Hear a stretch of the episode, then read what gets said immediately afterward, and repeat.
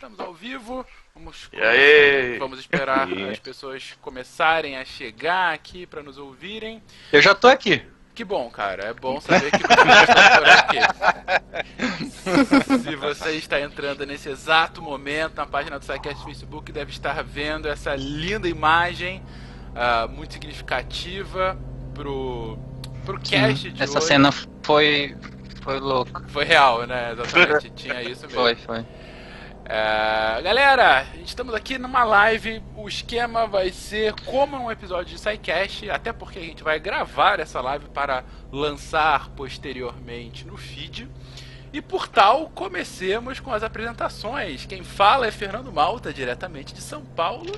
E cara, que filme maravilhoso! Que filme maravilhoso! Eu vi a galera no, no grupo do SciCast há alguns meses falar que legal e tal, mas eu não tinha visto. Vi faz três semanas, tô maluco nisso o tempo todo. Hoje a gente discutiu sobre isso, fiquei maluco ainda de novo. Fiquemos malucos mais por duas horas. Rigoli. Eu adorei o filme, já digo. Se posso dizer. Eu, eu gostei muito também. Achei que é, é, teve uma, um nível de profundidade bem interessante ali. Que me tocou bastante, né?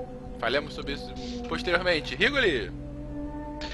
Ah, então, para desenferrujar o meu alemão, Die Welt und das Leben sind eins. Ich bin mein Welt. O mundo e a vida são um. Eu sou meu mundo. Wittgenstein. Olha só, um podcast que começa com Wittgenstein não pode não É, está eu aqui à sempre toa. quis citar Wittgenstein. Muito Bom. bem, muito bem. Que ganhei nessa. Nossa querida convidada Bárbara. Ei! Olá!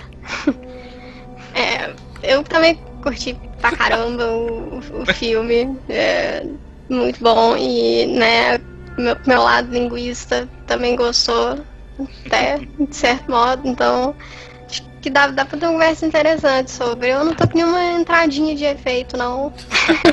tá ótimo. O nosso físico que pensa não linearmente e atemporalmente pena. Oi, galera, desculpa, eu tava fechando a porta aqui. O que, que eu perdi? Dá oi pra pessoas. Tá? Não sei, era a minha introdução Ao agora? vivo. Quem sabe faz ao vivo. É a sua introdução. Olha essa fera aí, bicho! Se vira nos 30. É isso aí, eu fui, eu fui tomar uma decisão no futuro e aí me confundi aqui no Ah, passado. É. Muito justo, muito justo. Ah, o nosso amigo paulistano e que vai falar não pro Pena todas as horas na discussão aqui, Ronaldo. Até porque a minha função é ser o do contra, né? mas tipo. Mas assim, o filme é muito bom, mas pelo amor de Deus, leiam o conto. Porque pelo. Inacreditável, cara. Se o filme é bom, o conto é muito melhor. Eu nem sabia que tinha um conto. Eu também É um não conto sei. bom? Tem um conto. É o, Eu é o sabia, não, eu procurei, mas eu não li. Olha só. Pô. Mas um conto ou é um livro? É, Não, é um conto. Ele, Um ele conto. foi publicado aqui no Brasil pela Intrínseca. O conto chama História da Sua Vida. O livro, ele tá no livro História da Sua Vida e Outros Contos. Tem até uma. uma eles refizeram uma, uma edição nova com a capa dando destaque pro filme. Por quê? Porque vamos faturar, obviamente. Claro. E por fim, mas não menos importante aqui conosco, Tarek Fernandes. Olá, queridos, boa noite. Ai, meu Deus, ele falou boa noite num podcast. Sim, pessoas, parem de se apegar a essas definições temporais. Olha só, já entrando no espírito do cast. Quidões, como a gente já adiantou, a, a Chegada é um filme lançado no ano passado que tem como um plot ah, principal a chegada, de fato, de uma pequena frota alienígena que pousa em lugares estratégicos na Terra e o plot é como nós iremos nos comunicar com alguém que a gente não tem absolutamente nada em comum. Então toda a construção da história, toda a construção da narrativa é em torno dessa linguista, a Louise, interpretada pela. Eu sou horrível. Lois Lane? Amy Adams, obrigado. Lois Lane. É Lois Lane, é interpretada pela Amy Adams. Ah, essa linguista aqui vai construindo, vai junto com o espectador, construindo a lógica em decifrar a linguagem alienígena para depois poder se comunicar com eles E tem, claro, é toda a construção a partir daí do significado da própria linguagem que os alienígenas têm para a história e da história por trás dessa linguista, enfim, que a gente vai falar aqui nas próximas horas. E nas próximas horas, parece que a gente vai falar 5 horas aqui, mas enfim, nos próximos. Nesse, se, de- se deixar, a gente vai falar umas É, 5 horas. eu é. acho que vai por aí. a gente É, vai falar se no- deixar. durante esta Hoje noite. já é o suficiente pra plural, né? E é verdade. Assunto tem. E É um filme muito rico, né? sem dúvida alguma. E um, um aviso super especial para você que está ouvindo aqui ao vivo ou que ouvi, ouvindo agora no podcast no nosso feed. Gente, esse podcast está recheado, absolutamente recheado de spoilers. Se você não viu o filme, para de ouvir Vai- agora e vai Meu pai, para de ouvir agora. Não, é. Para de ouvir agora porque a gente vai destruir o filme. Na verdade, não vai destruir porque é, é legal, tem alguns plot twists interessantes né, no entendimento, a construção é interessante, mas ainda assim o filme se mantém, mesmo sem o deslumbre. Mas na boa, tem a experiência completa. Vai ouvir primeiro, vai ver primeiro o filme, depois vem cá discutir com a gente, ouvir a nossa discussão e ter as suas conclusões sobre esse filme. Vamos lá, gente! Começando, a gente não pode começar por outro tópico referente à ciência que não da própria linguagem, né? A linguagem tem, como eu comentei, é um dos protagonistas do filme é, é a linguagem, é a comunicação, são as formas de comunicação.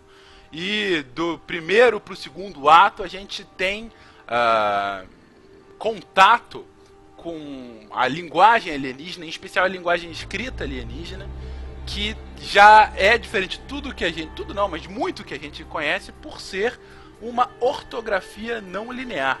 Bárbara, você como a nossa expert no assunto aqui, ah, o que, esse filme aborda sobre linguagem que é interessante a gente colocar aqui, tanto do ponto de vista da disciplina em si, como da construção da própria narrativa?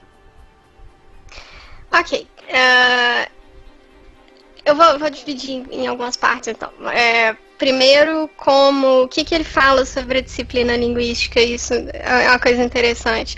Ele mostra relativamente bem como que funciona o trabalho de campo de um linguista. É, não é muito diferente daquilo, não. É, eu mesma não faço trabalho de campo, não, não porque eu não queira, mas não, não deu muito certo. Mas eu tô em contato com o pessoal da UFMG, eu faço mestrado na UFMG, né? É, que trabalha com línguas indígenas e com línguas africanas. Mas pri- principalmente o pessoal das, das línguas indígenas, eles têm que ir mesmo para as aldeias, entrar em contato com as pessoas, conversar com as pessoas. é, aprender a língua. Nem, nem sempre você consegue aprender a língua, principalmente se você tiver um, um- um intermediário para traduzir para você, se você não tiver como ficar muito tempo lá coletando dados. Mas não, não é muito diferente daquilo, não. Normalmente é isso mesmo. Você tenta estabelecer contato com a pessoa, mostrando quem você é, partes do corpo, palavras básicas. E aí, em cima disso, você vai construindo vocabulário através do tempo. Você pode fazer experimentos de psicolinguística, de, de outras coisas para testar como que a língua funciona, mas, mas, mas basicamente é aquilo mesmo. O interessante é que o filme ele dá um, um certo salto nisso. Porque ele mostra o começo e depois ele mostra com eles já com tudo pronto, com a linguagem É, toda senão pronta. seria um pouco enfadonho, diria. Sem dúvida alguma. É, mas, mas é um salto lógico. É um, é um salto lógico que, assim, pra vocês que estão de fora, beleza, não tem problema nenhum. Mas pra mim, passar de palavra pra sentença é um negócio difícil, sabe? É muito É, mas difícil. eu também senti isso, que foi um, um pouco raro. Eu entendo o que o Pena falou, é, se eles ficassem lá, imagina quantas vezes eles indo lá até conseguir estabelecer uma frase que seja. Mas eu, eu- como eu tava gostando tanto daquele início em que eles estão aos poucos evoluindo Ah, neles entender, aí de- de- dá um salto e eles já estão entendendo sentenças mesmo. Aí eu fiquei assim, ah, caramba, queria ter visto um pouco mais. Olha, É, eu, é que no, no filme, ele, ele- eles não explicam isso direito no filme, mas é que teve um espaço de tempo de semanas em que eles foram pulando, digamos assim, de ideias para palavras, Uhum, para claro. frases, para para construções completas. No, no, no- no conto eles explicam isso um pouquinho melhor, que o processo de aprendizado da, do entendimento da, da língua escrita é, se, levou, se deu num prazo de semanas a fio. Nossa, É, isso eu- é eu muito que- pouco. Isso é Pois é. muito pouco. É, É, tem pouco que ver demais. quantos encontros Mas eles é- tinham por dia. É, era um encontro por dia Era só? um encontro a cada Não. 18 horas. Cada Isso. 18 Enquanto horas. é 18 horas. É. Era basicamente Tá, por tá dia. mais que um por dia. Eles tinham, eles dão até uma explicação sobre isso, que é por conta da, da pressurização, né, da diferença de, de atmosfera, né? Então eles tinham todo um trabalho para deixar habitável o interior da Uhum. nave. E aí da- toda a compreensão, descompreensão e tal, e todo esse processo levava sempre 18 horas o ciclo, que era quando O eles que iam era pra nada, né? Porque os caras que iam lá ficavam na roupa de astronauta. Até que ela, uma hora, saiu da roupa É. de astronauta lá.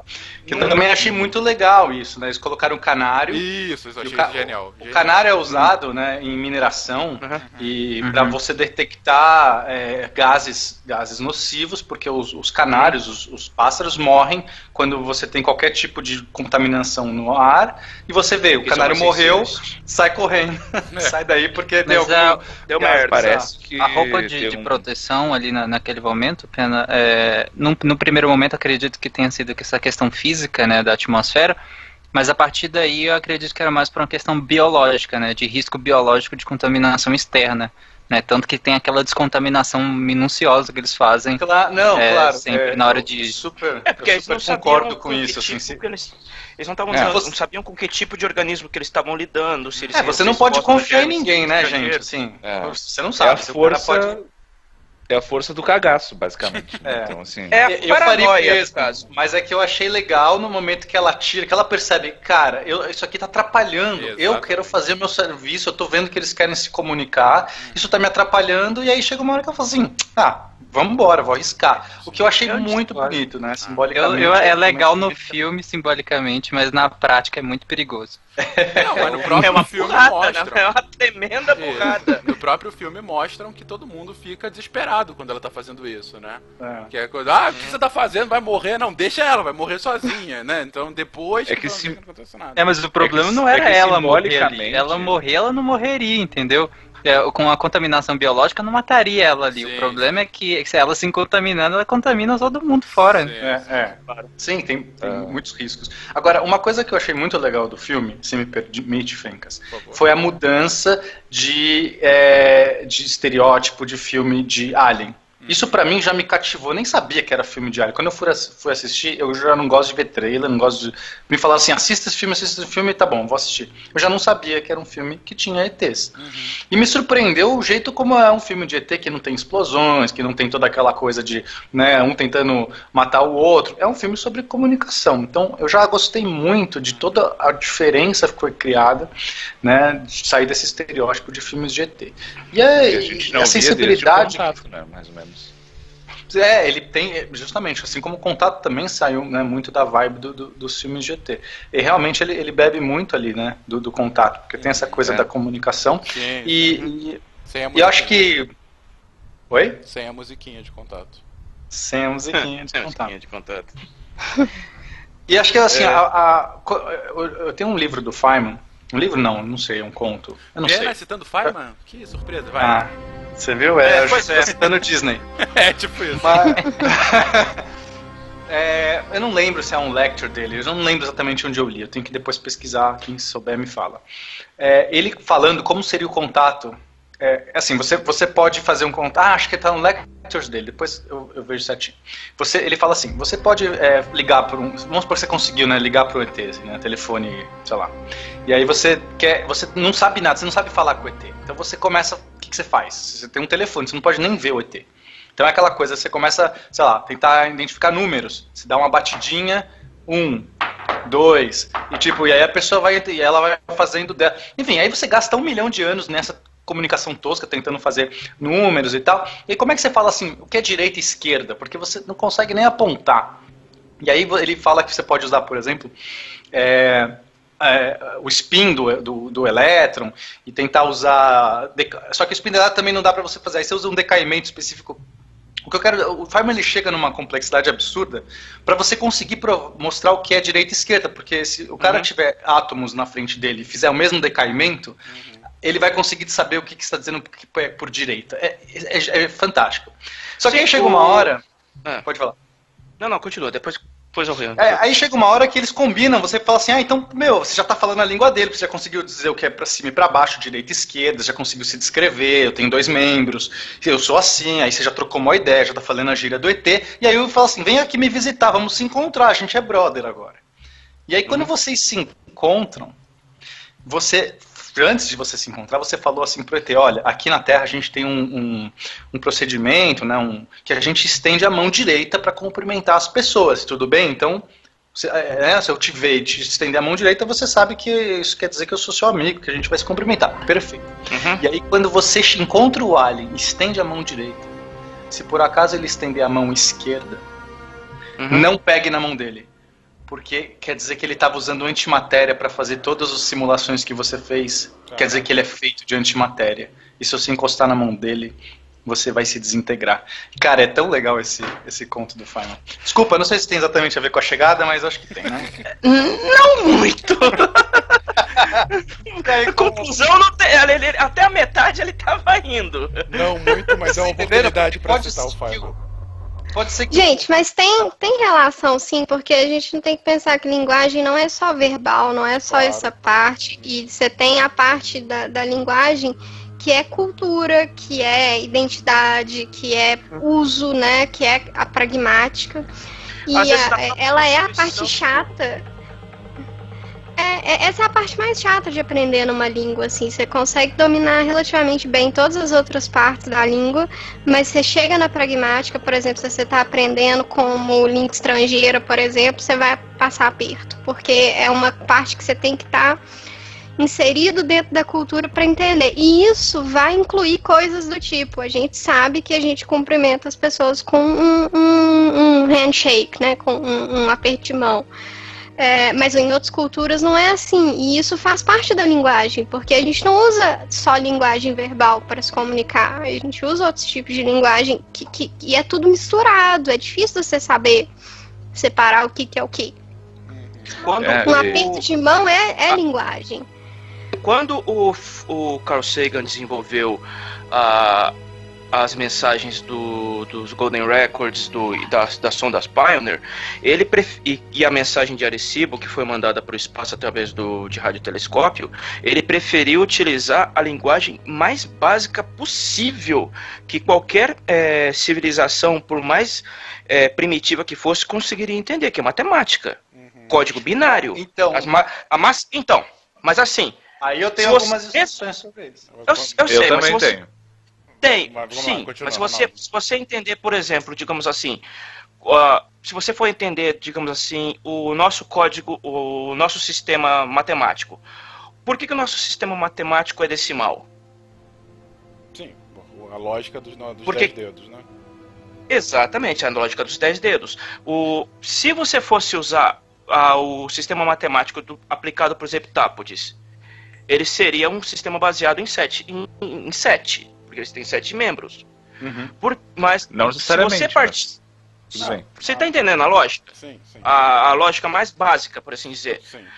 No entanto, se você for para o mais rústico, mais básico de transmissão de informação, a, ou a forma de transmissão mais básica e rústica que existe é binário, porque é, um- é porque é, é posição ligado e desligado. Uhum. Mas eu Entendeu? discordo um pouco, Ronaldo. Até porque Mas o binário ele só foi entrar na nossa né? civilização há, Não há- necessariamente muito tempo pra- depois.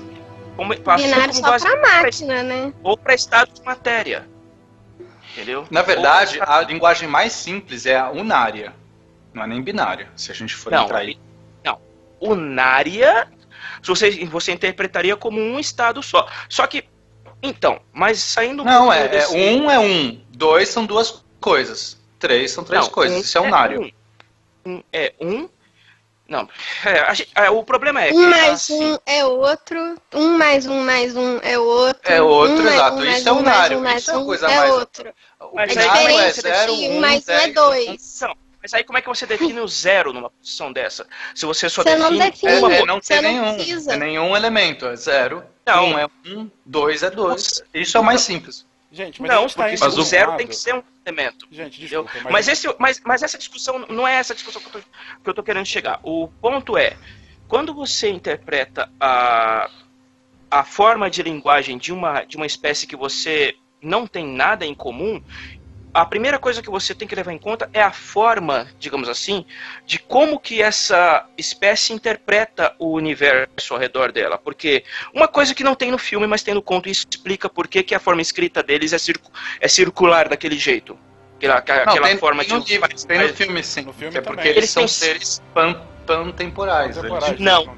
Não, não, não é isso. No conto, eles têm sete olhos no alto do, da- do tronco deles que circundam o corpo deles. Então, qualquer lado para que, eles lá- pra que eles olhem é, é frente. Uhum. Então, Tá. por isso que a forma escrita deles é circular, porque elas não precisam ter uma posição fixa, ou digamos assim, uma frente, ou uma. Ou um ponto Bom, no, no início, um filme ponto- eles usam outra explicação. Isso. No filme eles É, falam. Vamos, o vamos filme é colocar outro. aqui, Ronaldo, só pra, assim, até porque é, eu acho que você é o único que leu o conto aqui dos presentes e também não sei se os ouvintes já chegaram a lê-lo. É, dado que é uma obra baseada no conto, que tem toda a liberdade de fazer as O modificações, conto é bem diferente, a conclusão é diferente, então, vamos nos ater à história coisas do, que não acontecem filme. no conto. Vamos nos ater à história do filme. E na história do filme, como o Pena colocou, é dado que eles são, são seres pantemporais, é, a explicação que a linguista dá é que não há necessidade de uma estrutura fixa de, de oração. Não tem um começo e fim, né? Exatamente. Você pode colocar É, as sim, palavras sim, que ainda é assim fixo. vai- ter. Então, assim, é, que pro, pra história do filme faz todo sentido, a- a- tem que se dizer, né? Mas. Mas sim, então é, a gente chega nesse ponto. Mais uma volta a- ao ponto inicial que a gente tinha perguntado para a Bárbara do início da linguagem. Ah, Antes disso, Rigoli, você tinha comentado que você queria fazer uma discordância agora há pouco? Ou podemos passar? É, não, pode passar, pode Pode passar. passar. Então tá. Então voltando, Bárbara. Mas, ô posso só, posso só colocar uma Vai, coisinha vai lá, que eu acho que é bem, bem nesse tópico? É, antes até de vocês. é, existem. Quando a gente está falando de uma civilização alienígena, eles não precisam nem ter a mesma lógica que a gente. Talvez eles não tenham o conceito de unidade. Eles podem trabalhar com conceitos tão abstratos, sabe, coisas tão, tão postuladas pra gente, que é entendimento do, do que é um, o que é dois, o que é tal. Talvez um ser alienígena nem compreenda. Então, é, tem muitos desafios é, por trás. Claro que no caso do filme, quando eles entenderam que aqueles seres já tinham certas estruturas que eram até próximas da gente, é, eles já podiam dialogar nesse sentido. Mas não, isso nem é necessário. Você pode estar falando com seres que, que têm uma estrutura lógica completamente diferente da nossa. Sim, É. é. Só pra complementar, ah, achei legal que eles não, não, não eram humanoides, né? Acho que isso já, já dá uma, uma mudada um pouco naquela lógica meio Star Trek, assim. sim. Mas ah, É, né? outra coisa ah, é que, até ampliando isso que o Pena trouxe, é que assim, a gente deu muita sorte com eles que chegaram aqui, né? E até quando o Ronaldo estava explicando, então, ah, que eles têm sete olhos. Bom, eles têm conceito de olho, eles têm conceito de eh, ver o mundo no espectro de, de ondas que a gente vê, né? Porque ele podia lá botar a patinha no negócio lá e não aparecer nada. E, ah, é porque era uma faixa de onda que a gente não estava olhando que a Exatamente. gente não enxerga, sabe? Então, assim, é claro que imagino que se eles planejaram vir, eles devem ter planejado a viagem deles como todo mundo planeja suas férias. Mas ah, Claro. tem muitos É. desafios que eles, que pra narrativa do filme, eles foram ignorados ou simplesmente, ah não, a gente presume que eles, né, ah, se prepararam para isso ou que decidiram vir para cá justamente porque tinham essas características, né? Ah, então, assim, a coisa. A linguagem, ela na verdade é um processo bem posterior a uma série de situações que tem que convergir para que possa existir esse tipo de tentativa de comunicação.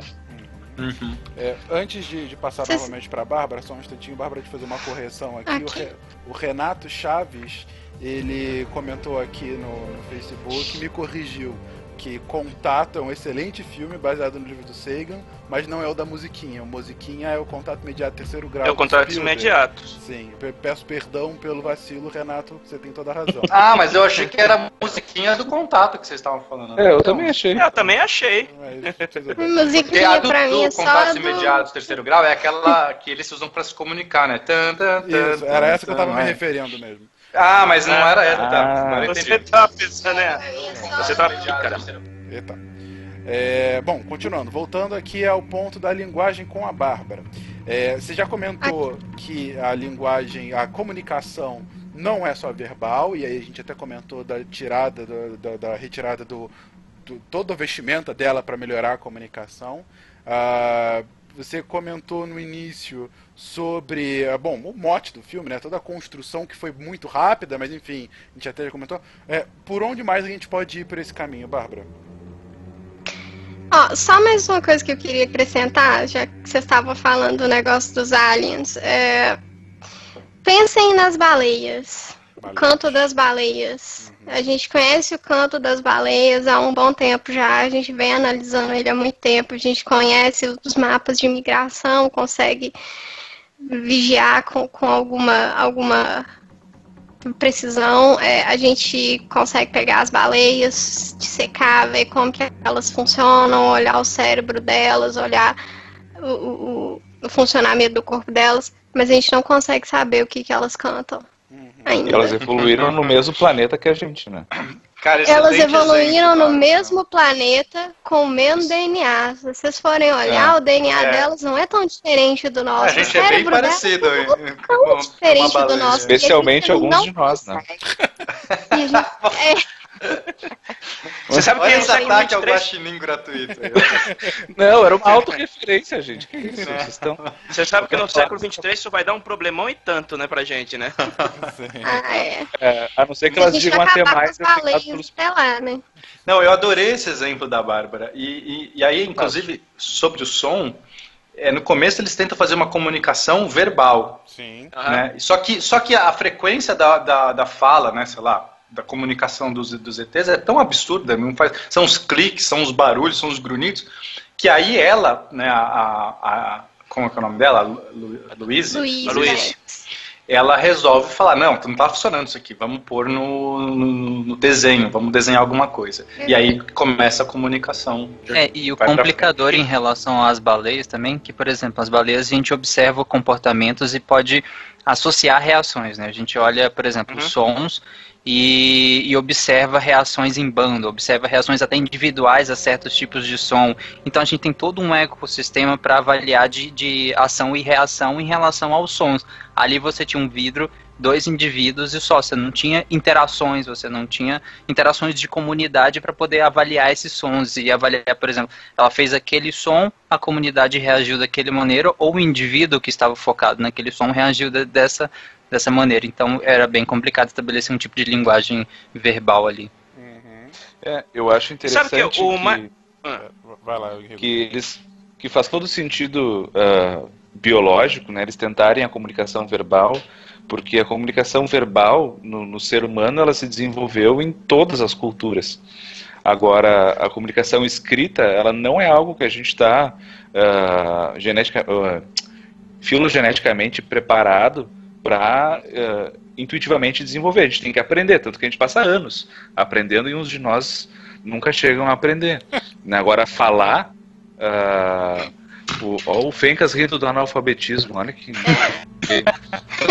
Outra Eu- coisa, é, é, os analfabetismo, estudos de, de evolução. É que o de Igor ele fala de evolução jeito engraçado, gente. Podia ser qualquer coisa. Foi do Igor. A culpa é minha, a culpa é minha, desculpa. desculpa. Vai lá. Vai, vai. É, os estudos de evolução da linguagem mostram que a, a linguagem existe há, tipo, uns, sei lá, 100 mil anos. Uhum. Uma coisa desse tipo. A escrita existe há, tipo, uns 8, 6. Assim, só pra vocês compararem. Nós É, vivemos como espécie falando há muito mais tempo que a gente escreve. É, eu chuto que nem 10% das línguas do mundo são escritas. É chute, mas assim, baseado no que eu conheço, eu acho que é um chute bom, sabe? E na, É. e na nossa história surgiu apenas Escrita. uma vez. Me corrija aí, Bárbara, se eu estiver dando uma Uhum. mancada. Ah, a escrita baseada em estrutura fonética, onde cada símbolo representa um som. Não, teve mais de uma. Teve, Teve mais, mais, de uma. teve mais. Mas é menos comum. Separadamente teve. Você É. tem, você tem vários alfabetos, você tem vários alfabetos e conjuntos de ideogramas surgindo separadamente ao redor do mundo sem nenhum tipo de contato entre si. Então isso, isso é uma coisa interessante porque parece que assim é, é- é- faz parte de você faz, desenvolve a civilização, você desenvolve escrita. Mas é, vo- você tem é, é, fonético, você tem alguns, alguns alfabetos, sim, que são fonéticos. Não é só aquele que, que passou pra gente, não, tá? Você- Não, o, o próprio hieróglifos, que é bem ideográfico, né? Os hieróglifos egípcios. Mas os ide... eles, Eles também Mas começaram... eles tinham um demótico que era fonético. Não, o demótico veio depois, mas... Mas- no próprio hieróglifo você tem uma forma de escrita fonética. É justamente isso que eu quero defender. Você tem como expressar também fonemas. Sânscrito Uhum. Também. Principalmente se você escrever o nome de É, pessoas e também era tudo mais. E aí, se eu não me engano, a escrita coreana, que foi uma escrita que eles desenvolveram nem tem muito tempo, foi tipo encomendada praticamente, também, se eu não me engano, tem aspectos fonéticos, sim. Mandaram fazer E ela não é antiga, ela tem tipo 600 anos só, ela foi inventada em, sei lá, 1400, 1300, alguma Qual? coisa assim. É, na coreano. Coreia do Sul, Coreia, Ah, sim. coreano. Eu tive um coreano na faculdade. Então, mas o- o- um, um ponto em comum, digamos assim, me corrija se eu estiver falando Uhum. besteira, mas a maioria das, das, das linguagens escritas que nós temos, elas expressam o que a gente fala, certo? Sim e não. Porque Sim. no caso do Zeptar pode dizer não. Eles falam uma coisa e escrevem outra. Não, mas chinês também. Na verdade, a língua, dos, a língua Não, deles tem uma estrutura muito parecida com a do chinês, É, nesse o- aspecto. Você chegou a ler o artigo do Stephen Wolfram sobre a, como que essa língua pro filme foi Não. criada? Não, eu tenho que ler esse artigo, eu não li. É- É mas. sensacional, é sensacional. Essa língua foi criada pro filme e ela funciona. É difícil pra caramba pra entender ela, mas ela funciona. Ela é uma língua, ela é um, a linguagem escrita, no Aham. caso. A linguagem escrita é real. Ela não foi tipo, ah, um monte de Hum. desenhos aleatórios. Não, não é não. Não, é, na verdade. Não, não, é- Foi- começou com um monte de né? desenhos aleatórios. É, a história disso é até interessante porque eles estavam tentando criar é, como seria a linguagem, né? E aí falaram com vários linguistas e várias pessoas, designers, porque primeiro eles queriam um conceito visual. Antes de ter a linguagem, só queriam, tipo, como que seria um conceito visual? Tem que ser algo que seja absurdamente diferente de tudo aquilo que a gente conhece, mas eles queriam algo que fosse encantador aos olhos, algo que chamasse atenção, tivesse e já tivesse e essa coisa do circular também era um pré-requisito. E aí eles tentaram Porque várias tá pessoas. ponto. Que é Então, assim aí várias- ponto, mas voltando pro filme. Então, aí várias pessoas é, trouxeram, né, artistas trouxeram, só que tudo ainda parecia alguma linguagem, parecia algum caractere, parecia alguma coisa, e o diretor, né, o, o Villeneuve, não estava gostando. E aí um dia a esposa dele, que é uma artista plástica, é, também passou a noite pensando nisso, aí ele acordou e tava esses, essas logogramas, né, ele desenhou alguns, e esses logogramas, Uhum. então assim, no começo era simplesmente um monte de círculos com um monte de perninhas pra lá e pra cá, o cara adorou, ele olhou aquilo e falou assim, é isso. E aí, obviamente, como é que cria uma linguagem a partir disso? Né? E aí eles começaram a pensar em formas. E depois chamaram o pessoal do Wolfram, né, o, tanto o pai quanto o filho, o Steven e o, e o Aham. Christoph, que é o cara que criou matemática, tá? quem, quem é físico, quem, sei lá, trabalha com ciências, provavelmente já usou esse software, ele criou uma linguagem, um- é um cara muito foda, enfim. E aí eles tentaram analisar essa linguagem, sem meio que conhecer ela ainda, para ver se se fazia sentido. Tipo, eu estou usando ferramentas para analisar uma linguagem. E conseguiram encontrar padrões. E aí foi meio que assim que eles foram des- desvendando e criando a linguagem. E eles chegaram até mais ou menos uns 100, uns 100 vocábulos. Pararam por aí. Mas O legal é que é um processo bem análogo ao que a gente vê no filme, né? Uhum. É, acho que isso é bacana. Um dos pontos que eu queria comentar aqui, Bárbara mais uma vez vai nos ajudar nisso. Uhum. Em determinado Vamos ponto lá. do filme, é, quando ela já tá. Quando a, a Louise ela já tá lá trabalhando há algum tempo e com pouco avanço. E aí de repente o general americano interpela ela falando: Olha, como assim? Quando é que você vai chegar a perguntar? Por que, que você não pergunta logo? O que, que, porque ele- o que eles queriam era o que, que vocês estão fazendo aqui. Era esse o ponto da- do diálogo, né?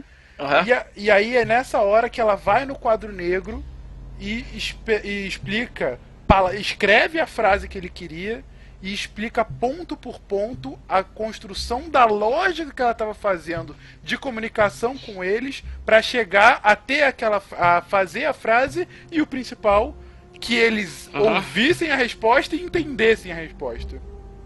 Exato. é Ela tinha que construir todo o vocabulário e toda a gramática, toda Toda a lógica, a inclusive, né? da língua para que eles entendessem. Não, e, e antes disso, você tem um nível mais fundamental ainda, que é ele tem que, que ter esses conceitos todos, ele tem que, de certo modo, ele tem que pensar como você. Pra você conseguir Exato. conversar com Ela- a pessoa, ela tem que conversar como você, ela tem que pensar como você, porque você só vai conseguir. Ela, ela só vai te entender se ela tiver na cabeça dela o mesmo conceito que você tem. E isso é até um problema de comunicação, que às vezes a gente vê que isso não acontece na verdade.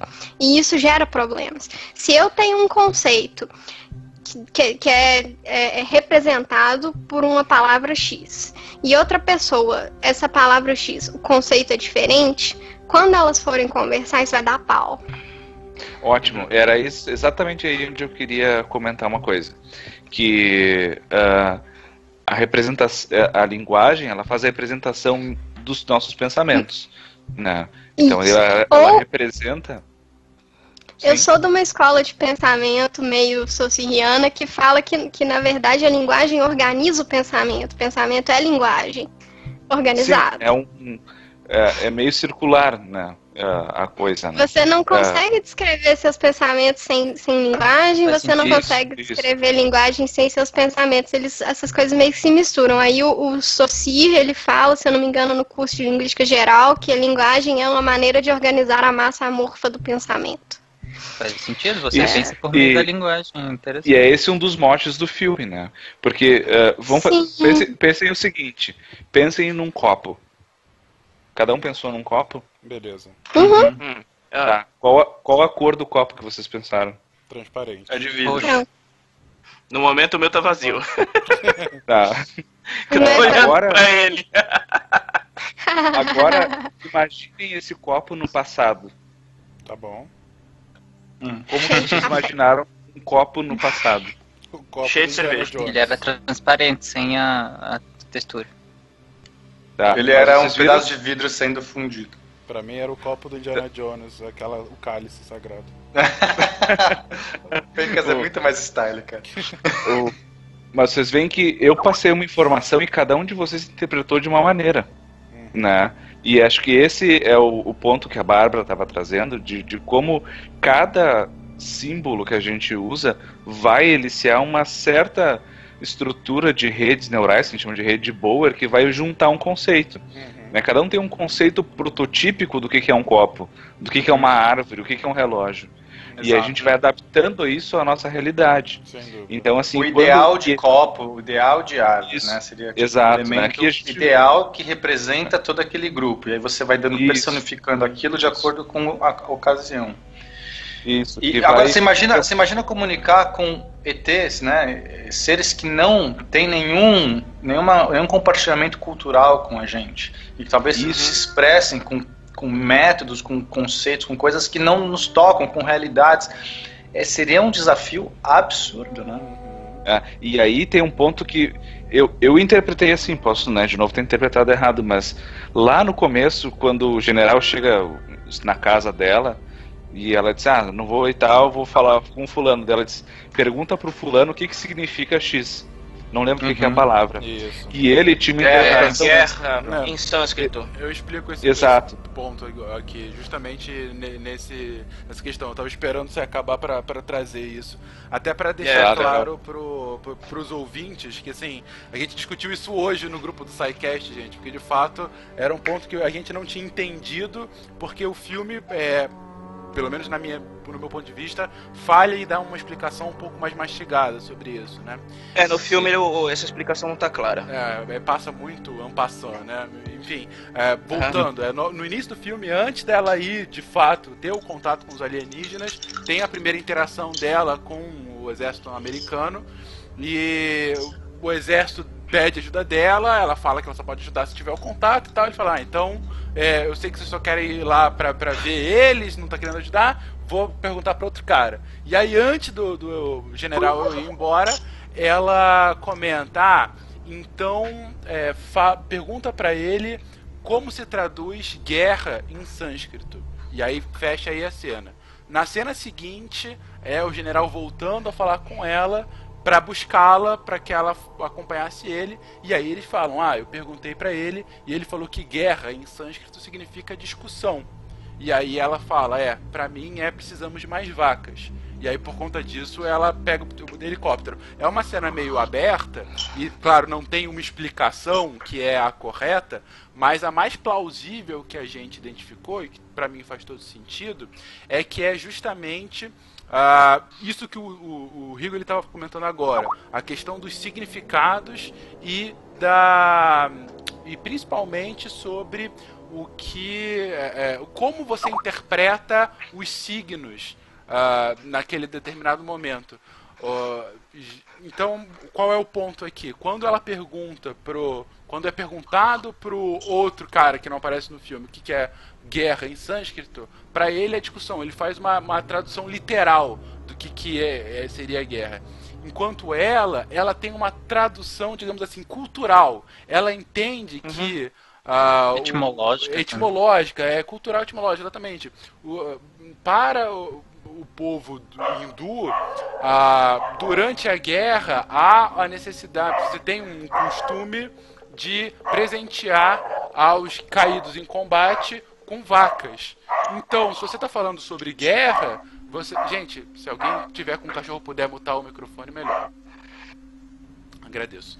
É, então, para aquelas pessoas que estão com, ah, com ah, em guerra naquele momento, você falar que precisamos de mais vacas é entender todo o aspecto cultural que o outro professor provavelmente não entenderia. Então, só com esse jogo de palavra, que infelizmente é mal colocado no filme, mas com esse jogo de palavra do filme, você consegue é, deixar bem claro Uh, que olha, eu não vou fazer uma tradução literal, eu vou fazer uma tradução de fato entendendo que eles estão querendo dizer e evitando a confusão. E isso acaba deixando bem interessante a proposta desde o início, né? Você já coloca. Se uhum. fosse um pouquinho mais bem trabalhado, já ficaria melhor estabelecido ainda qual é a vantagem dela, né? Para um linguista que só faria essa tradução literal. Algum comentário aí, gente? Uh, Eu acho que. É, esse negócio é interessante porque é o seguinte: é, a gente tem umas ideias que parecem meio meio errado sobre isso. Por exemplo, é... eles, por exemplo, eles têm, têm essa coisa de que não existe a palavra saudade em nenhuma outra língua, a não ser no português. E que nenhuma outra língua tem esse conceito de saudade. Ah, isso é bobagem. Mas isso, é isso não é verdade. Isso não é verdade. É mito. Exi é, é, a, existe uma palavra em alemão que tem um sentido parecido, embora um pouco diferente, que é Sehnsucht é, uhum. não, é, não é exatamente a mesma ideia, mas é um sentimento parecido, é, por exemplo. É, e a gente tem umas ideias meio. Como é que eu vou falar? É, quando a gente não conhece a língua e a gente tá, tá entrando em contato com ela, a gente vai ver coisas que são diferentes de como a gente pensa, mas não necessariamente aquilo é tão diferente assim do que a gente pensa, sabe? É, no, fi, no final das contas, acabam sendo diferenças muito superficiais. No, no, fundo, no fundo, todo mundo pensa mais ou menos do mesmo jeito. O cérebro das pessoas não é tão diferente assim de pessoa para pessoa. É diferente. Não, é que eu, eu, acho que o ponto não... é o seguinte, Bárbara. É, é uma coisa é você ah, falar tá. que, sei lá, um americano, né, que não tem. Nos Estados Unidos, uhum. no, no, inglês, não, não tem uma palavra exata para saudade, né, você usa missing you, né, missing, tipo de. Uhum né, que é usado também para perder e tudo mais. Você fala assim, o cara não sente saudade. Você fala assim, não, ele, ele sente uhum. saudade.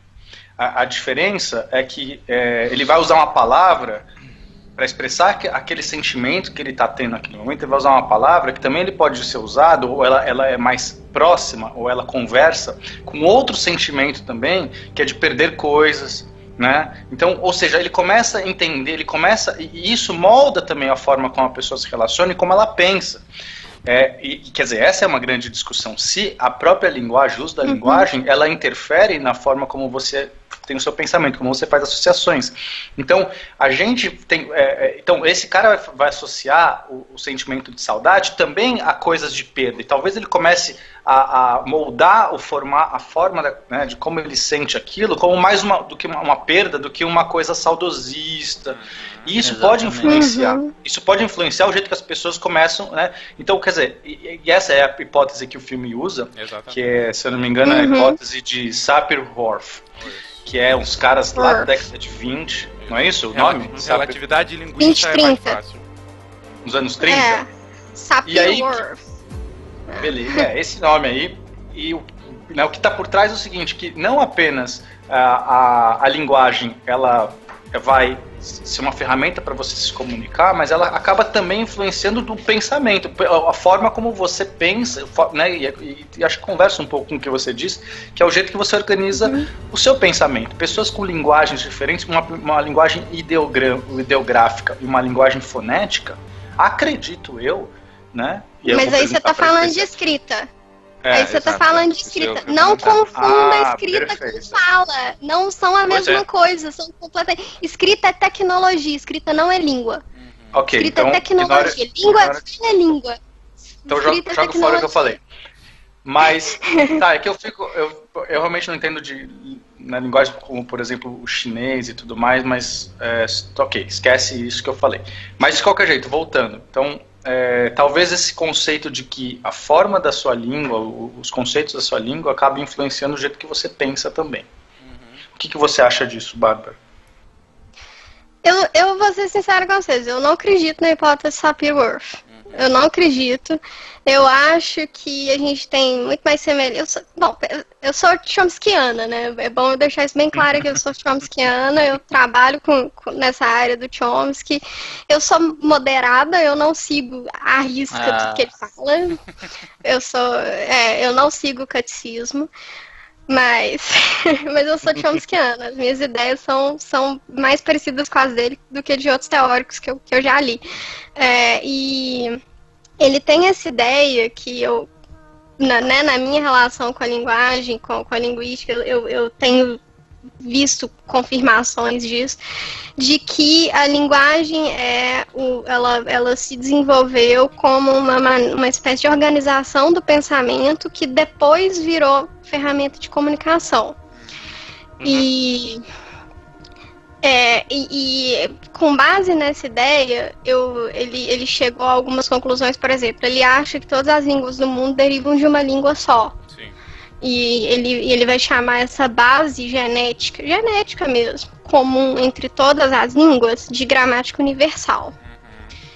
É, eu acredito na gramática universal, assim, não do jeito que ele descreve, mas eu, eu acredito que existem informações genéticas que são inatas, que constituem parte do que depois vai se desenvolver como linguagem. É, ele Ah, chama de Desculpa te é, interromper. aí, rapidão. aí. É Tá, que- ok. Só, só uma coisa. É, a essa ideia de uma linguagem universal, que, como você falou, que quase, praticamente todas as pessoas teriam uma base cerebral e genética, então meio que nos entenderíamos no limite, né? No limite a gente se entende. Só que eu não, não acho tanto que isso anula tanto o que o Pena fala, e é muito interessante porque o Pena deu exemplo, exemplo da, da saudade. Você não acha que, por exemplo, numa sociedade em que eu- a mesma palavra para saudade é também usada para uma perda, e aí você associa a perda do contato físico, a perda do contato imediato, e uma outra sociedade em que você tem uma palavra isolada desse sentimento de perda, você não acha que esse povo pode ser que interprete a saudade como uma coisa completamente diferente? Não, que ainda não é saudade, mas Não. o sentimento em lidar com isso é não completamente diferente, não. não é uma perda mais. Não, eu Hum, não. eu não O acredito sentimento de saudade não envolve só perda, né? É, Então, é justamente que- esse é o ponto, Ronaldo. É, Um- uma civilização, uma cultura talvez tenha mais facilidade de associar tem coisa a mais do que perda no momento que a palavra que ele usa é uma palavra distinta para perda. E a outra cultura, por estar tão viciado já nessa proximidade da etimologia da palavra, vai ter mais dificuldade em fazer essa associação. Essa que é a questão, porque não- a gente não está falando Mas- que É, então, a saudade para um sim. não é perda e para o outro é perda. Os dois Mas, vão, gente, vão, Não, vão sentir dessa tudo- forma. Aí, Essas gente. relações, elas são muito. Essas relações, elas são muito superficiais. No fundo, no fundo, não, não tem isso, sabe? É, é, ok que as pessoas são diferentes, você, né? Cada pessoa é uma pessoa, cada, cada pessoa vai pensar de um jeito, sentir de um jeito. Mas no fundo, no fundo, nós somos todos humanos. Então, assim, a gente tem muito mais em comum do que a gente pensa. A gente não quer prestar atenção no que é comum, a gente quer prestar atenção no que é diferente, porque isso é legal, é importante. Bárbara, Mas não- Bárbara, Tem alguém falando aqui. Seu microfone tá dando uma É. interferência forte agora. Tira e coloca no É, caminho. Agora foi abduzida pelo BT Bilu agora. É, eu acho que. Mas eu tenho uma provocação pra Bárbara agora. Somos que- seres humanos? Eu Somos acho- seres humanos ou somos seres vivos? Ou seres cósmicos? Porque Entendeu? será que. Entendeu? Onde é, onde é que está a- essa ligação? É no gene ou é no, no momento de sermos seres vivos? Não sei se. Não sei se você entendeu a minha eu- pergunta. eu acho que entendi. É, Ou seres inteligentes, sei lá. É, e eu chuto pra qualquer lugar onde você queira colocar. Onde que tá esse momento onde existe uma base com é, uma Eu base, vou- sei lá, padrão de que todas essas coisas surgem. Eu vou, seguir, eu vou ser aristotélica aqui agora. É, o, o, o homem é um animal simbólico. Já- Vocês já devem ter visto que Aristóteles fala isso, que a diferença entre o homem e os outros animais é a linguagem e os símbolos. Linguagem é símbolo. Então, é, é, eu, eu acho que a, grande, a única diferença entre nós e os outros animais é, é essa. Mas o Aristóteles está colocando os ETs inteligentes nessa conta dele? Ele não- conhecia É essa a minha dúvida. É justamente aí que é onde eu quero chegar, entendeu? Então, É que eu acho que- temos uma mesma base com os alienígenas ou não temos uma Não. mesma base com, base com os alienígenas? Não, Onde está? eu acho que Não, nós não. não temos uma base com os alienígenas e por isso que eu acho que é o seguinte, se, é, é muito improvável que alguma coisa tipo que tem nesse filme realmente aconteça. Mesmo você, se você parar de, de pensar naquela coisa maluca do tempo, de não sei o que, e for pensar pe- mais, mais em termos de será que a gente conseguiria aprender a Posso fazer mais uma provocação, Eu ainda então? acho que não. Ah. A matemática, ela pode ser, é uma linguagem universal? sim. Ou seja, existe, existe Próximo. porque se é, porque a- se a resposta é se é, então existe uma base. Cara, Existe uma base É que- com qualquer civilização alienígena inteligente. Se ela É não é depende- universal, não existe essa base. Fala é aí, que Igor. pena é que assim, a, a questão é o seguinte, depende de como a gente encara essas questões. Eu, por natureza, sou muito mais um empirista do que um racionalista.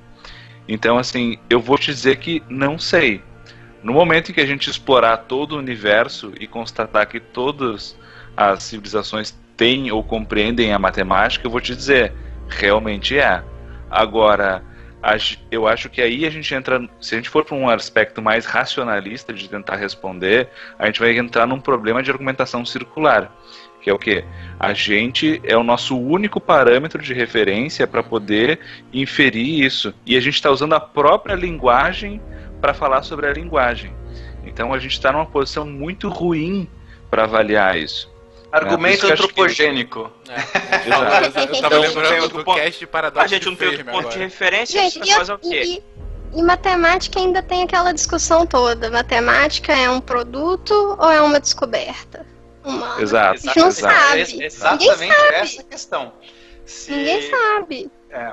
É, Não, é- quer dizer, eu tenho algumas, eu tenho também algumas, sei lá, inferições sobre isso. É, eu acho que outra, outra civilização pode usar outros símbolos, outros conceitos, mas eu acho que existe algo é, de universal na matemática. É. Eu também acredito nisso. Ele- O você entendimento tem- da matemática Porque ser são diferente. relações, é, são relações Eu- entre coisas. Basicamente, normalmente É que tem relações vocês é que vocês estão interpretando matemática como uma representação do universo.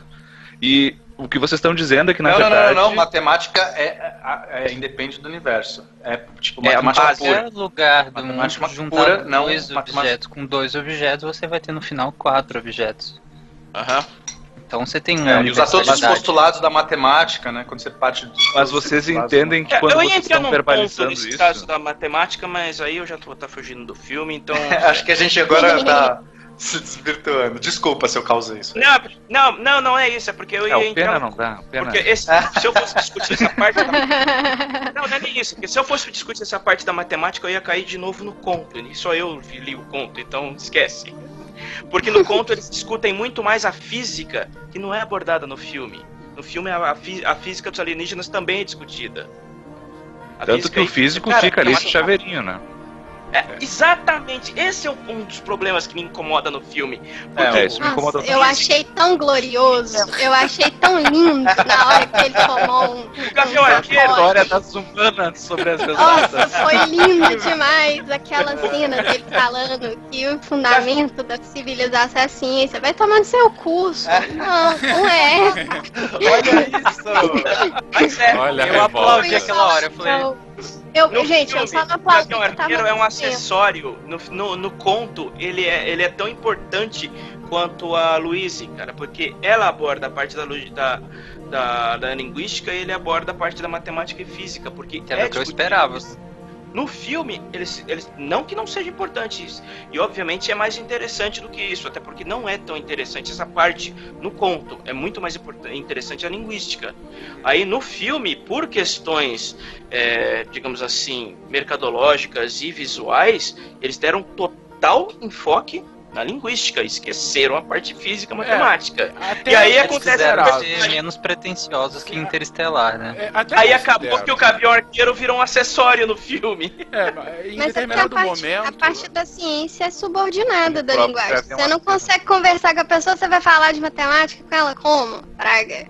O fato o físico acabou sendo acessório, não li o conto, mas é, posso crer que ele tenha tido mais importância. No filme é uma importância secundária. Talvez foi falha de dúvida roteiro, alguma. né, não, assim, na boa, pra mim não fez, não me incomodou não. roteiro, Talvez Não é falta nenhuma. Talvez É. pro Ronaldo incomodou porque ele leu. Eu não li, então não, não tive qualquer incômodo, não tinha o- com o que comparar. Pra mim funcionou do jeito que foi. Ele, de fato, ajuda um pouco ela, é, naque, mas é, ajuda naqueles time-lapses, ponto, né? sim. Ele ajuda no Uhum. time-lapse. Você sabe que ele tá lá, mas não mostra o desenvolvimento da lógica dele da mesma forma como mostra o da linguagem. Até porque, e aí eu já vou até puxar um pouquinho pra minha seara nesse ponto, o mote do filme, sem dúvida alguma, é linguagem e comunicação. O tempo Uhum. todo. O É, filme foi uma você- escolha que eles tiveram. Exatamente, Fazer. O o livro, filme- é, eles tiveram que é fazer uma diferente de um livro. pra- Outra mídia. Eles tiveram, é, eles tiveram que compactar 90 páginas em duas horas de filme. Então, apesar de que, né? E aí, 90 Não, e é uma- páginas. e- era e nem é, um e nem livro. é. Assim- É uma adaptação É, livre. uma adaptação, Né? Eles criaram exatamente. outra obra. E o mote, Uhum. eu coloco que o mote é a comunicação e a linguagem. Eu vou colocar aí comunicação, a linguagem como instrumento, mas o mote do filme é se comunicar, porque é o tempo todo. Você Uhum, vê que é. é, é, é toda a questão de comunicação entre os alienígenas E a até entre os próprios terráqueos. É, cara. exatamente. Qual é o- a explicação mais lógica do posicionamento das 12 naves alienígenas quando eles vêm pra cá? É, eles falam, eu, eu separei a mensagem para que vocês se obrigassem Uhum. a cooperar. Sem os outros, vocês não vão entender a mensagem inteira. E é o que acontece Uhum. em boa parte do filme. E o, o Nossa, gran- o grande problema, né, a emergência colocada no filme, é justamente quando a comunicação é cessada. Então, assim, Uhum. o mote do filme é você estabelecer a comunicação entre os entes, né? Ah, Vamos, vamos, def- vamos definir uma coisa aqui que é importante dizer. Os vilões do filme são novamente os humanos fazendo burrada. Como sempre. né? sim, é, mas é Não, não, não. ponto. Os Vou- vilões do filme são o- os outros, né? Porque essa é uma da parte do filme que ficou É, meio é. chatinha, que ficou os americanos como os mais sensatos, que estavam ali É buscando a linguagem, caramba. E os russos estavam matando cientista, Não, e, é, os é, chineses é, estavam é, querendo sensatos. atacar. Nesse ponto. Sensatos não.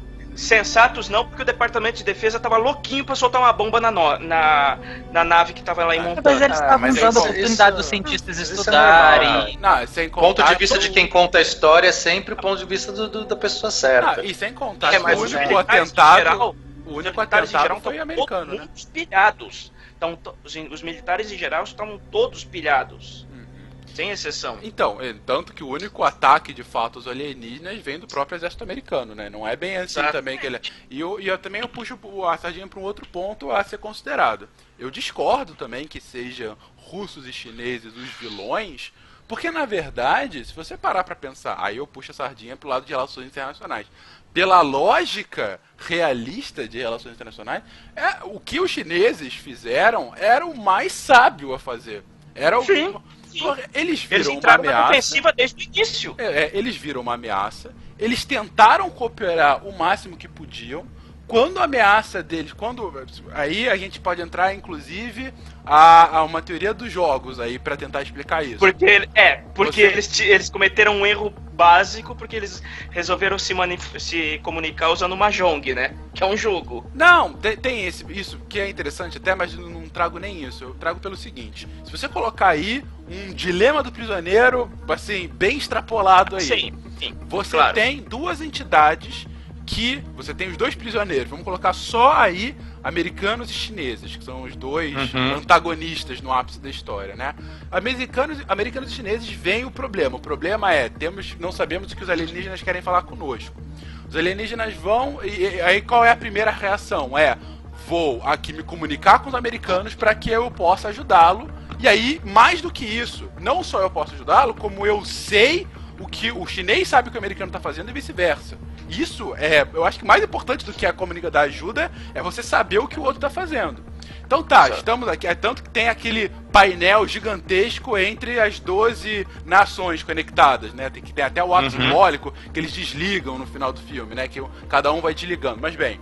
Então, tá tudo indo bem enquanto há comunicação, há comunicação, há comunicação. Até que chega em determinado ponto em que há uma tradução que é um- uma tradução sobre é, ferramenta barra arma, né? Que eles não sabem qual é o significado a ser dado. Enquanto os americanos colocam que ah, ah, isso aqui pode ser tanto um, tanto outro, os chineses colocam é arma, é arma, é arma, é arma, isso é uma ameaça Então, pra mim. Então, os- o Departamento de Defesa americano também entendeu como arma. A única que entendeu como ferramenta foi a Luiz. Exatamente. Ela, claro, ela ela, que vai salvar ela o dia. Pode, É pode- ela falou. que eu queria pode comentar ser, lá atrás. Exato. Ela atrás, falou, quando a gente pode tava ser falando- fer... Ah, Vai lá. Desculpa. Vai lá, Rigo. É que, é que eu- Pode- só porque eu não fechei o meu argumento antes. Ah, que lá atrás, quando a gente estava falando lá da discussão da tradução do sânscrito, eu acho que aquilo, para fins de narrativa, teve também uma escolha do, do princípio, não só da parte da interpretação que ela faz a partir do método mais etimológico, mas também de que ela estava predisposta a ter interpretações mais pacifistas e conciliatórias do que eles iam encontrar. E, de- e isso acabou acontecendo.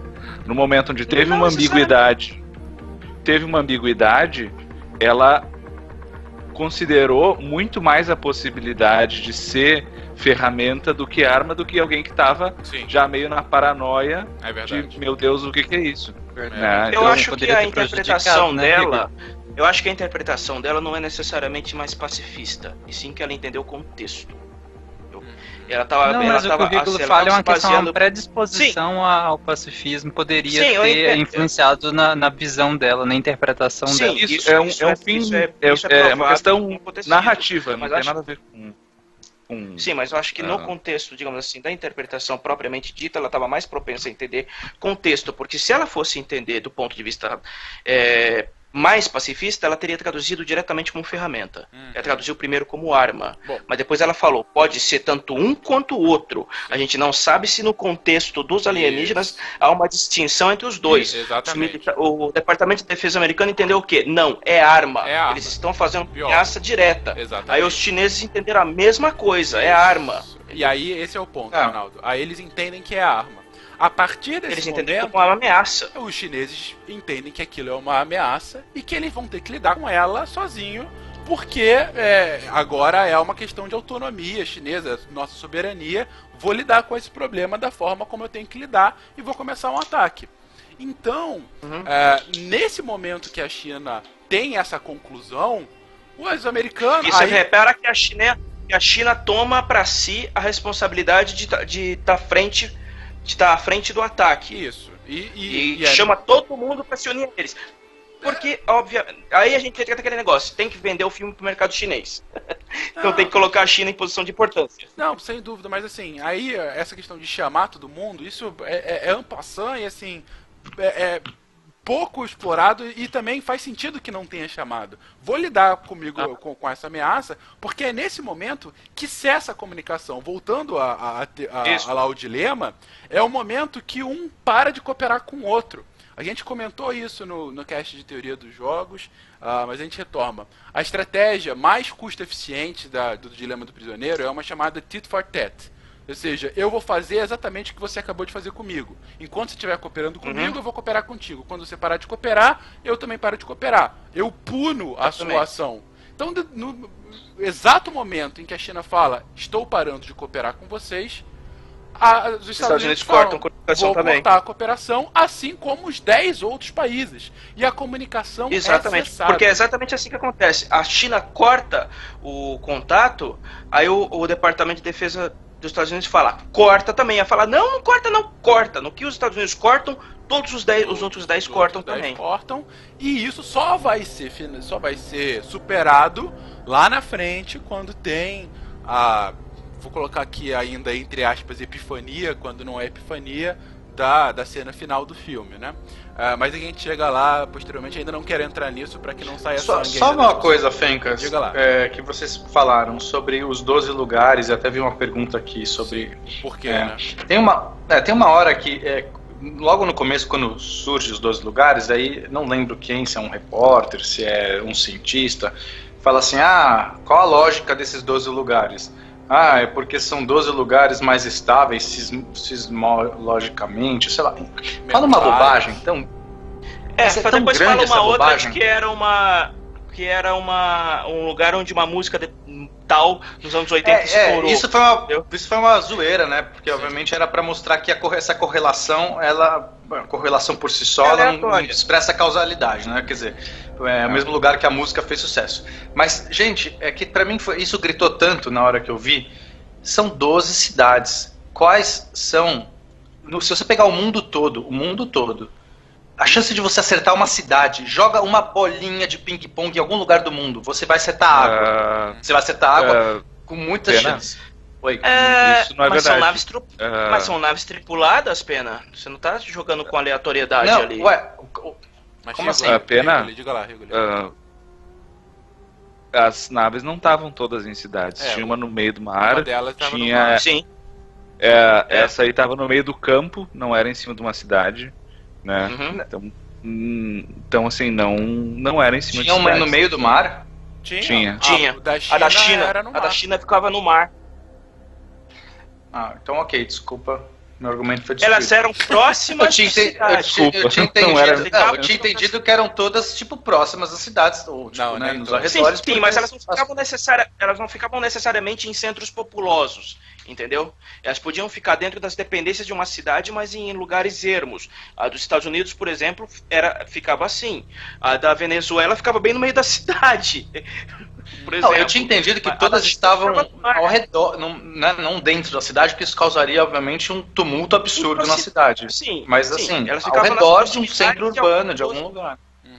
Elas ficavam dentro das Porque proximidades. essa, inclusive, é a justificativa que dão depois, que são os lugares onde você tem as maiores lideranças é, da Terra. Né? Porque justamente Então, essa mas é o lugar pode ser o país inteiro. É. Bom, deve ser. Ah, vamos bem, mas o- pegar os o- o países, ET né? Tinha. O ET vai escolher que lugar. Ah, eu tenho esse país inteiro aqui. Aí É. eu vou ficar aqui no meio do mar. mas, pô, mas o ET, Não sei. pô, mas o ET fez uma pesquisa boa, hein? Vamos considerar o Maduro o líder mundial. Não, é, É, mas eu- ah, faz sentido pelos ele, sa- ele antagonistas. sabia onde ele estava. Ele sabia onde eles estavam. Bom, eles sabiam. ponto- Porque eles podem andar no tempo. É, Eu Eles sabiam, eu eles escolheram de propósito. Então, se eles escolheram de propósito, eles vão escolher num lugar super difícil. Ah, pro cara ter que pegar um barco, atravessar A 10 gente- horas de viagem pra vir falar a com a gente gente. está partindo do pressuposto de que eles escolheram de propósito, né? Não, Mas isso eles tá claro no escolheram de filme. propósito, está no filme. Eles falam Está com ela filme, que exato. eles foram pra lá porque eles precisavam de ajuda dos humanos. E aí eles estavam deixando a linguagem pra eles, pra eles serem Não, ajudados não, não. quando eles A precisassem. localização das naves.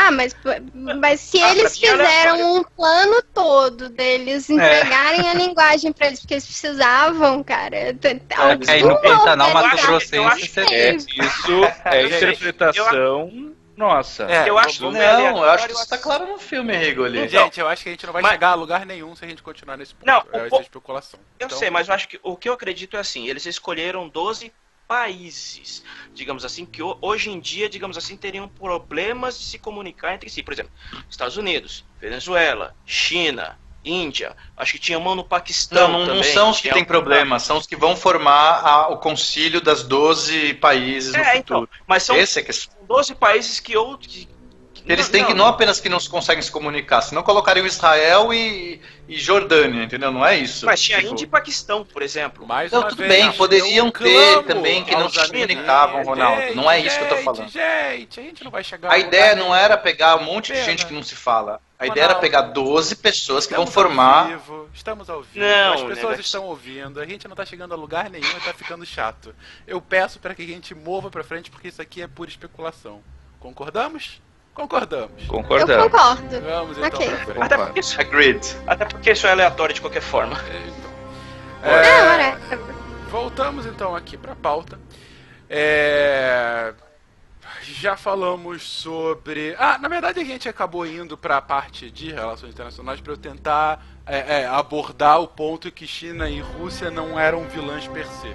É, mas a gente não chegou a concluir a, a- a crítica, na verdade, e, ao ponto do filme, que é a teoria de relatividade linguística. Né? A Bárbara estava comentando sobre o porquê dela ser contrária e defendeu aqui alguns pontos de Chomsky e o universalismo dele.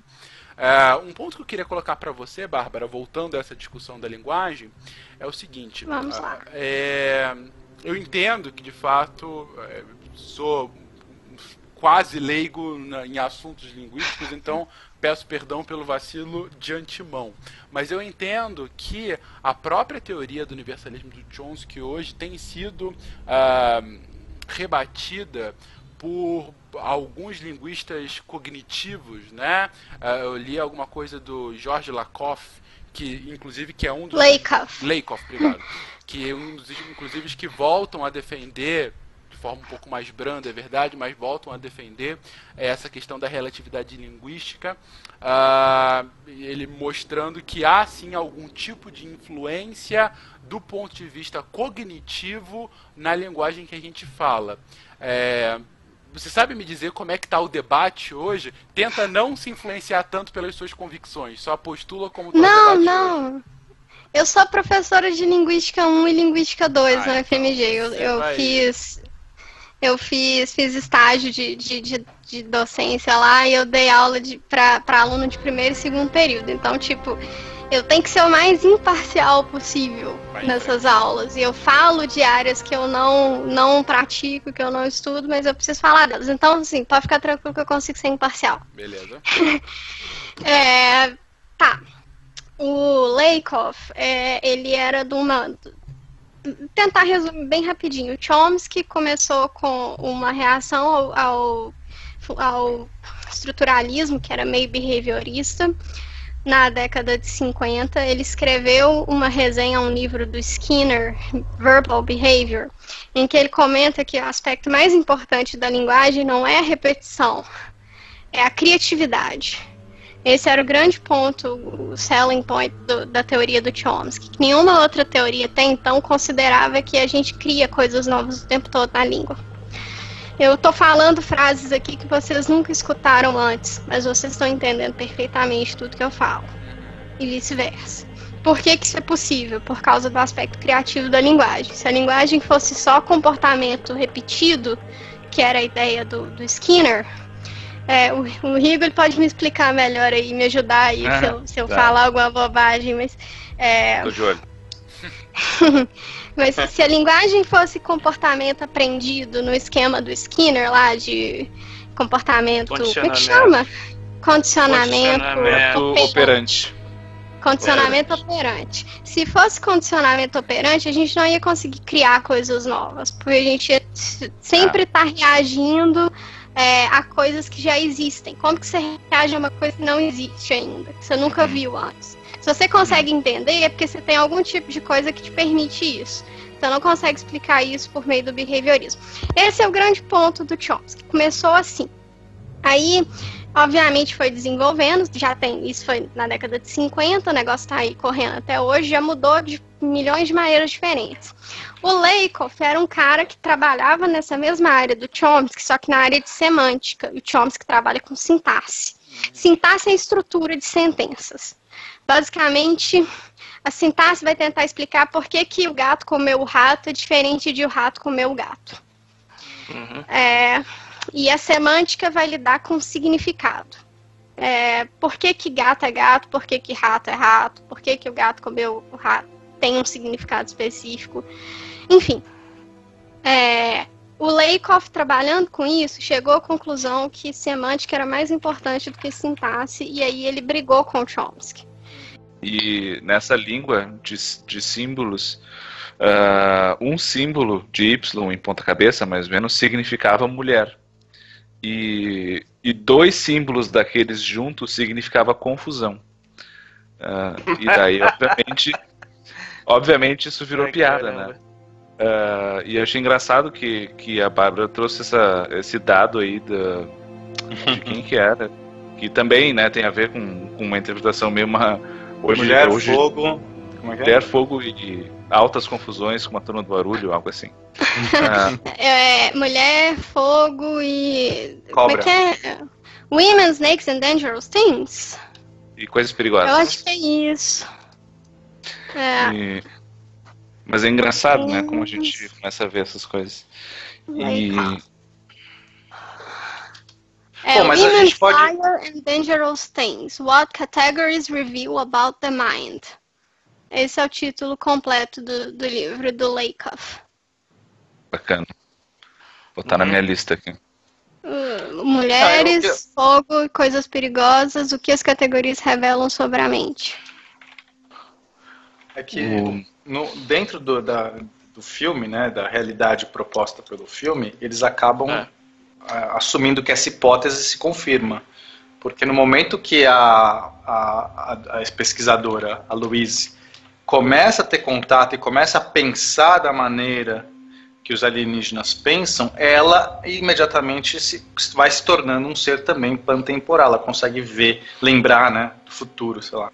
É uma, é uma hipótese interessante, assim, é, ela foi baseada no, no, na pesquisa, porque o Sapir e o Worf eram caras que trabalhavam lá na década de 20 década de 30, eles eram o que a gente chama de estruturalistas americanos. E uhum. eles eles estavam, eles, eles eram alunos do Boas, Frank Boas, que é um, um, um antropólogo, basicamente. Então, é, eles estavam, eles foram os primeiros caras a fazerem estudos com os, nati os índios nativos lá da América do Norte, Mohawk, Dakota, etc. E é, por causa, e ele, como eles eram os primeiros a mexer com isso, porque até então o pessoal só mexia com língua indo-europeia, é, eles tiveram que construir o negócio do zero. Então, eu acho que é, é um pouco por causa disso que eles tiveram essa ideia de achar que a, língua muda o jeito que você pensa, porque você é, vê línguas que, que, que, tecnicamente não tem futuro ou não tem passado, sei lá, e você fica se perguntando. Se a pessoa não tem isso na língua, será que ela realmente tem esse conceito na cabeça dela? E uhum. isso é uma pergunta difícil de responder. Às vezes a gente consegue dizer que sim. Às vezes as pessoas não têm aquela ideia na língua, mas elas têm um outro jeito de representar aquela ideia e o conceito existe na cabeça dela da mesma forma. Mas é... isso não influencia o jeito que a pessoa pensa? Porque mesmo que ela possa ter aquele conceito, mas ela não vai ser um conceito de uma outra maneira, de ela vai ter que acessar, sei lá, uma construção mais complexa para expressar o passado. Então isso não pode influenciar que o jeito que as pessoas pensam de um jeito mais imediatista, em vez de cê, estruturar cê um exemplo, passado, presente e futuro. Você quer um exemplo claro, um exemplo bem simples? Tecnicamente oh, o inglês ah. é uma língua, tecnicamente o inglês é uma língua que não tem futuro. É, a construção do futuro no inglês é feita com verbos no presente. I will do it. Will é um verbo no presente, do é outro verbo no presente. Então, é, I am gonna do it é uma construção em que você tem um verbo no presente contínuo mais outro verbo no presente. Isso não é futuro, tecnicamente. A gente uhum. usa isso para representar futuro, mas não é futuro. Então, assim, a gente pode dizer, o inglês é uma língua que não tem futuro, é uma língua que só tem passado e não passado. Uhum. Chinês e... é ainda pior. Chinês não tem nem passado nem futuro. É só presente. E, e o português está indo pelo mesmo. Pois é, o português, mas o, o, chinês é diferente porque o chinês não tem morfologia, né? É uma língua isolante. Então é, é outra discussão. é, as categorias que a gente usa para o inglês não se aplicam ao chinês. porque são línguas que têm estruturas morfológicas diferentes. É, mas vamos pensar, o português até pouco tempo atrás era uma língua que tinha futuro e agora também não tem mais. Quantas pessoas vocês já ouviram falar eu falarei isso? Nos últimos meses. Temer. Todo mundo fala. É. Temer não conta. Fora Temer. Falar vosei. Ele fala. É. Falar, é. Falar-te-ei. Não, a gente também não tem mais futuro no português. O português agora é uma língua de passado e não passado. Entendeu? Porque a gente fala eu vou fazer ao invés de eu farei. E isso, isso... pode modificar uh, a nossa relação com a linguagem, nosso pensamento ou não? Pois é. E é justamente é. essa a discussão e obviamente você não você vai ter acha, Você acha que você, você acha que Desculpa, eu tô muito ridículo. Você acha que pessoas que falam inglês não têm noção do futuro? Não, não, eu sei que elas têm, Olha, mas não é essa a minha dúvida. Não é que elas não podem não expressar então, ou, mas é meu, é a relação meu... do pensamento, como você pensa, entendeu? O meu Mas ponto é, não faz muita diferença se eles estão usando o presente ou o passado ou o futuro ou o que for. Eles têm o conceito na cabeça deles, então isso não vai uhum. Fazer uma diferença tão grande, entendeu? É, é, muito superficial. O fato dele usar uma construção de presente para representar o futuro só significa que ele usa uma construção do presente para representar o futuro. Ponto. Se a gente for manter, digamos assim, na construção da, da, da linguística, por exemplo, a, a língua com a, com a qual a pessoa fala influi na forma que a pessoa constrói os pensamentos dela? Sim. Influencia. Então, então... E você vê isso, por exemplo, em bilinguismo. Porque quando você vê a pessoa aprendendo uma segunda língua, você vê que ela uhum. espelha na segunda língua estruturas da, da primeira língua. Sim, exato. Esse é um ponto. Mas isso é um ponto para significa... a língua escrita e falada. Agora, digamos assim, é, vamos tomar um exemplo hipotético, digamos assim, uhum. de uma pessoa que seja surda, nasceu surda, e que ela só se comunica a vida inteira através de libras. Como que é, que é a construção de, que é uma língua, mas como que é a construção da, da dos pensamentos de, dessa pessoa na cabeça dela? Ela pensa em é, libras? Em libras. Sim, é igual ela, você pensa ela em português. Pensa, ela, ela, pensa, pensa com, ela pensa com duas mãozinhas, ela pensa com duas mãozinhas virtuais construindo as, as palavras na cabeça dela. Ué, você pensa em A, B, C, D também? Não, você, você tem os sons na sua cabeça, né?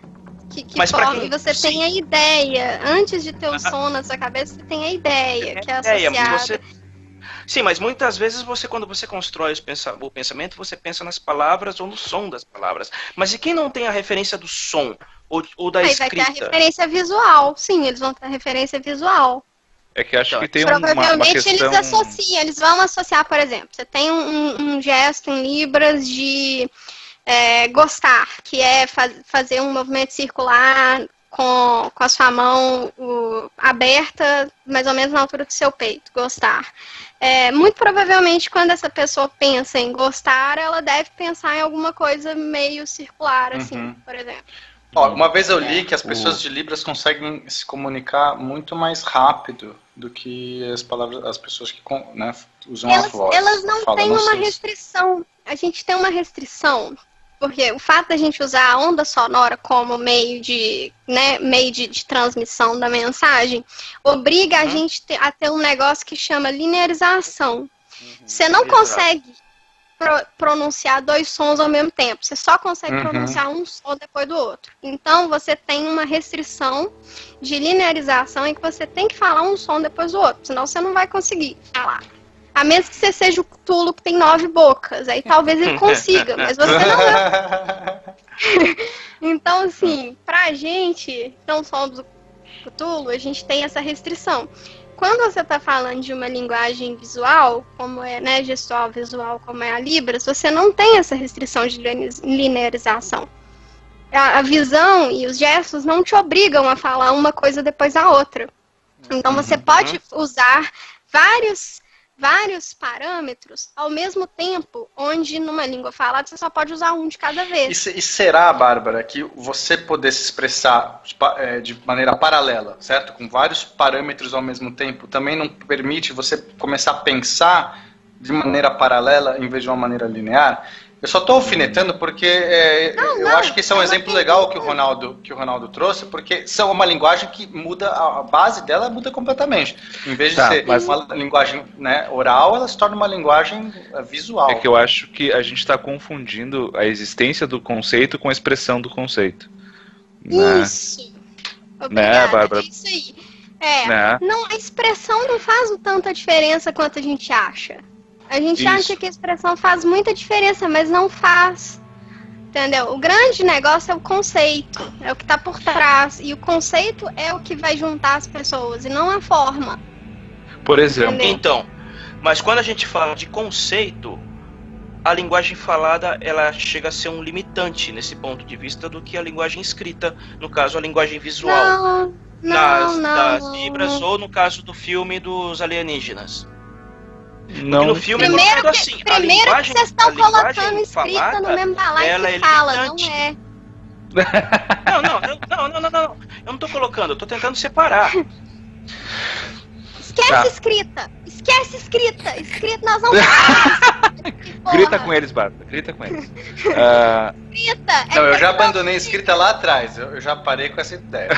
É, não, é que- então, Eu tava que a trazendo tá- mais a questão da Libras, certo? ok, é a visual. Libras, a Libras, E, ok. a, e, a, e a linguagem oral. Eu só, eu só tô tentando entender que é o seguinte: é, pa- você disse no começo que a linguagem organiza o pensamento, certo? Então, quando eu estou É pensando. não, tudo É. bem.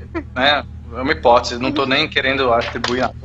Só tô pegando de maneira solta. Não quero que isso aqui vire. Daqui a pouco as pessoas vão embora porque é um, um artigo aca- acadêmico isso aqui. A gente tá conversando, batendo papo. Vamos ser livres aqui.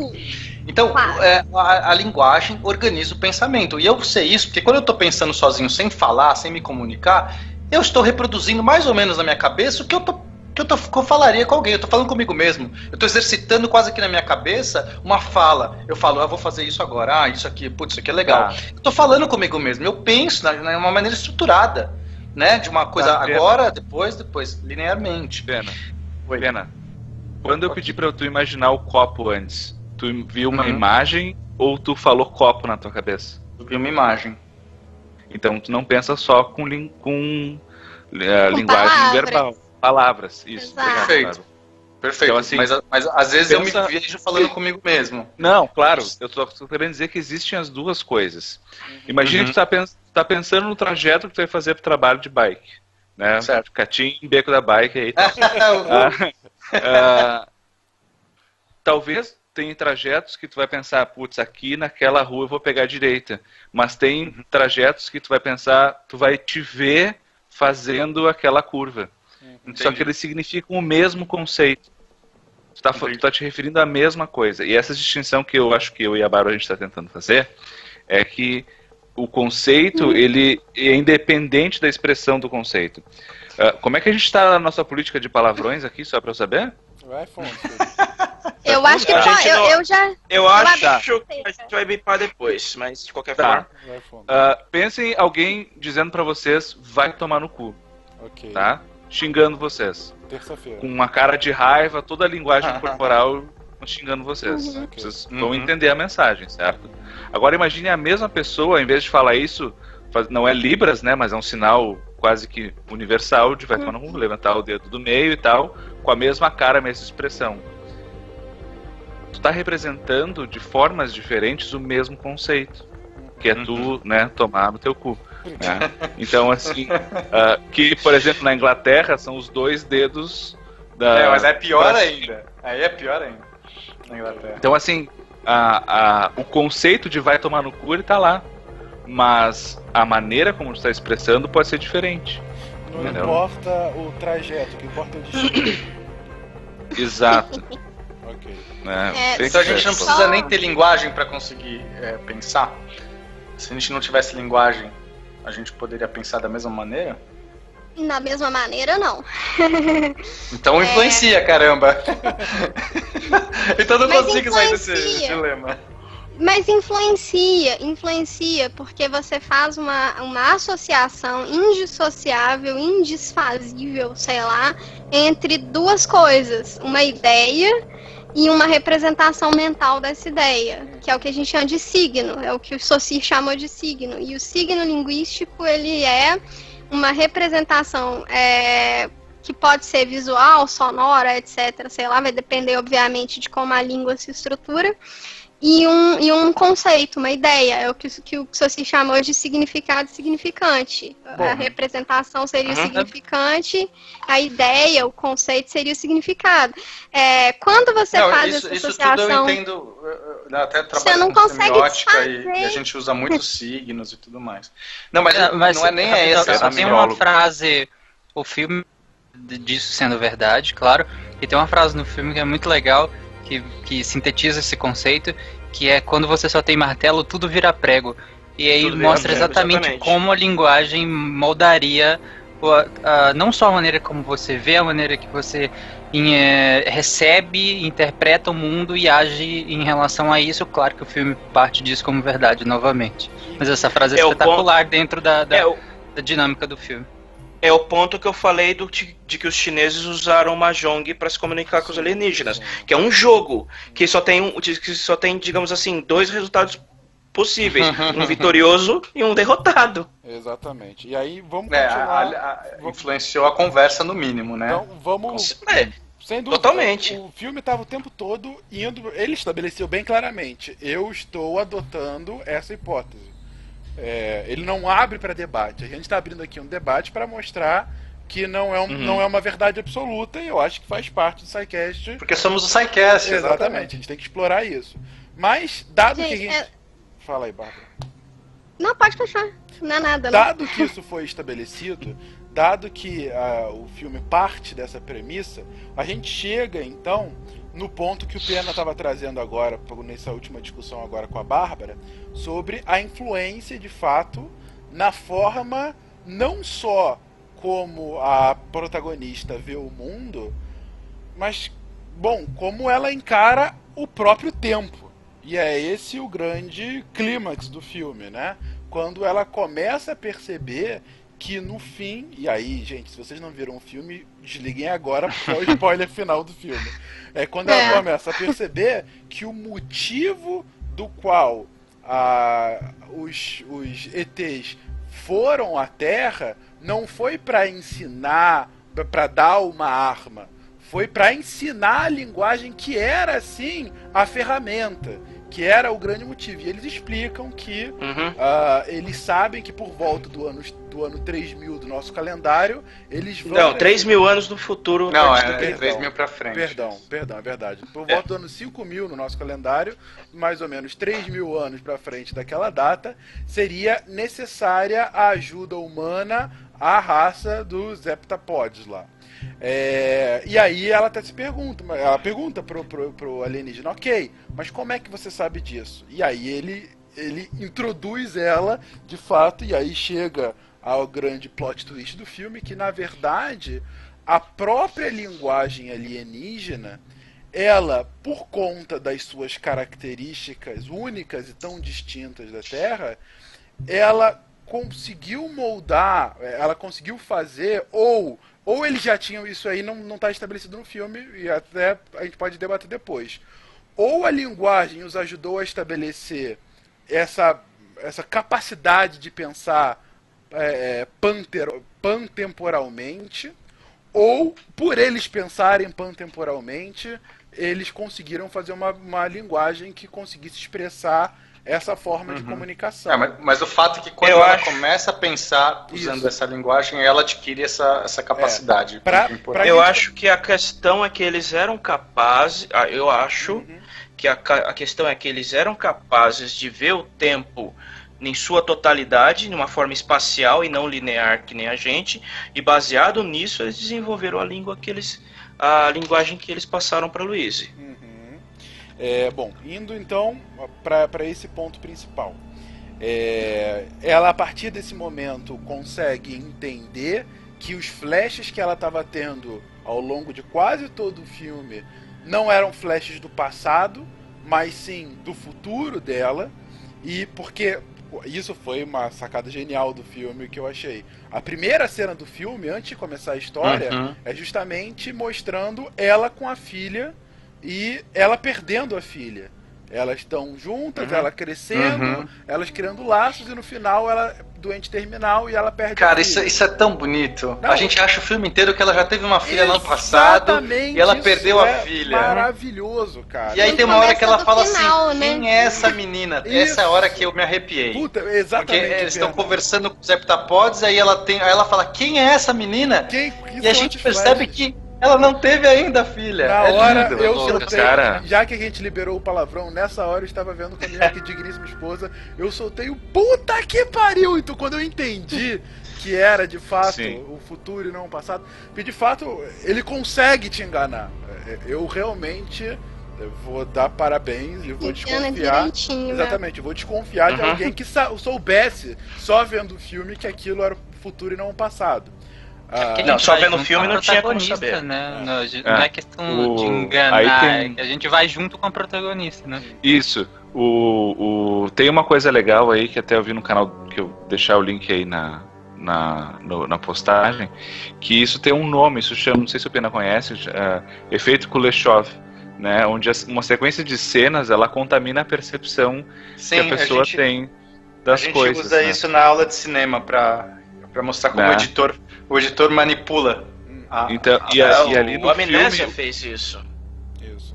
É, mas assim, Sim. isso é na, na percepção que a gente tem do que está acontecendo, né? E, Uhum. é, e, é- e é isso que o filme, na verdade, está transmitindo. Exatamente. Porque o que a gente vê do futuro influencia a nossa percepção do presente Uhum. Não, da, é- da foi protagonista. muito bonito, cara. Eu, como né, aficionado de cinema, É. né, como E filmmaker, achei a solução genial. Porque a linguagem cinematográfica utilizada passa também o que está acontecendo na narrativa do filme. Eu achei isso Uhum. fantástico. Uhum. Fantástico. Com certeza. Fantástico. Bom, o ponto é, a partir daí ela percebe que ela é capaz de vislumbrar o futuro, então de certa forma, e aí eu vou colocar aspas, ela consegue é, se deslocar no tempo, não fisicamente, mas como eu coloquei, ela tem lembranças, Consciência, né? A consciência dela se desloca temporalmente, inclusive para o futuro, Ah, e isso inclusive ajuda a resolver o filme quando é, ele já desmontando a base, já dado como certo um eventual ataque de várias nações aos alienígenas, ela, ela com flashes do futuro consegue vislumbrar uma conversa que ela vai ter com o General Cheng, que é quem está controlando as forças chinesas para o filme em específico. É, isso não. Uma, um spoiler rápido, isso não poderia acontecer porque ele teria que ter aprovação do partido, mas tudo bem, deixa pra lá, é só um filme. É, então, ela. Eu fiquei pensando nisso. É verdade. Mas É, também. E desconsideremos isso. A, a- ela conversa no futuro com o General Cheng e no futuro o General Cheng to- é, conta pra Louise a, fra a última frase que a esposa do general disse a ele antes de morrer. Frase essa que só os dois sabiam. Então ela liga pro general, fala essa frase e a partir daí ele começa a ouvir porque não teria como ela saber. É, ganha confiança. Ganha confiança, dele, exatamente. Qual é a frase, Fenk? A frase é, é, na guerra não há vencedores, há apenas viúvas, né? Em inglês fica mais bonito Uhum. porque tem uma literação, né? In war there are no winners, just widows. Ah, mas é, Só que ela fala em chinês. só que é em chinês, então também não faz sentido. Chinês, Não, não sei, outra Mas literação. o, não é, sei se vai ter a literação em chinês pra essa frase, tomara que sim. É, foi essa frase. A Elisa acabou de perguntar essa, essa pergunta, a Elisa foi essa frase que ela fala.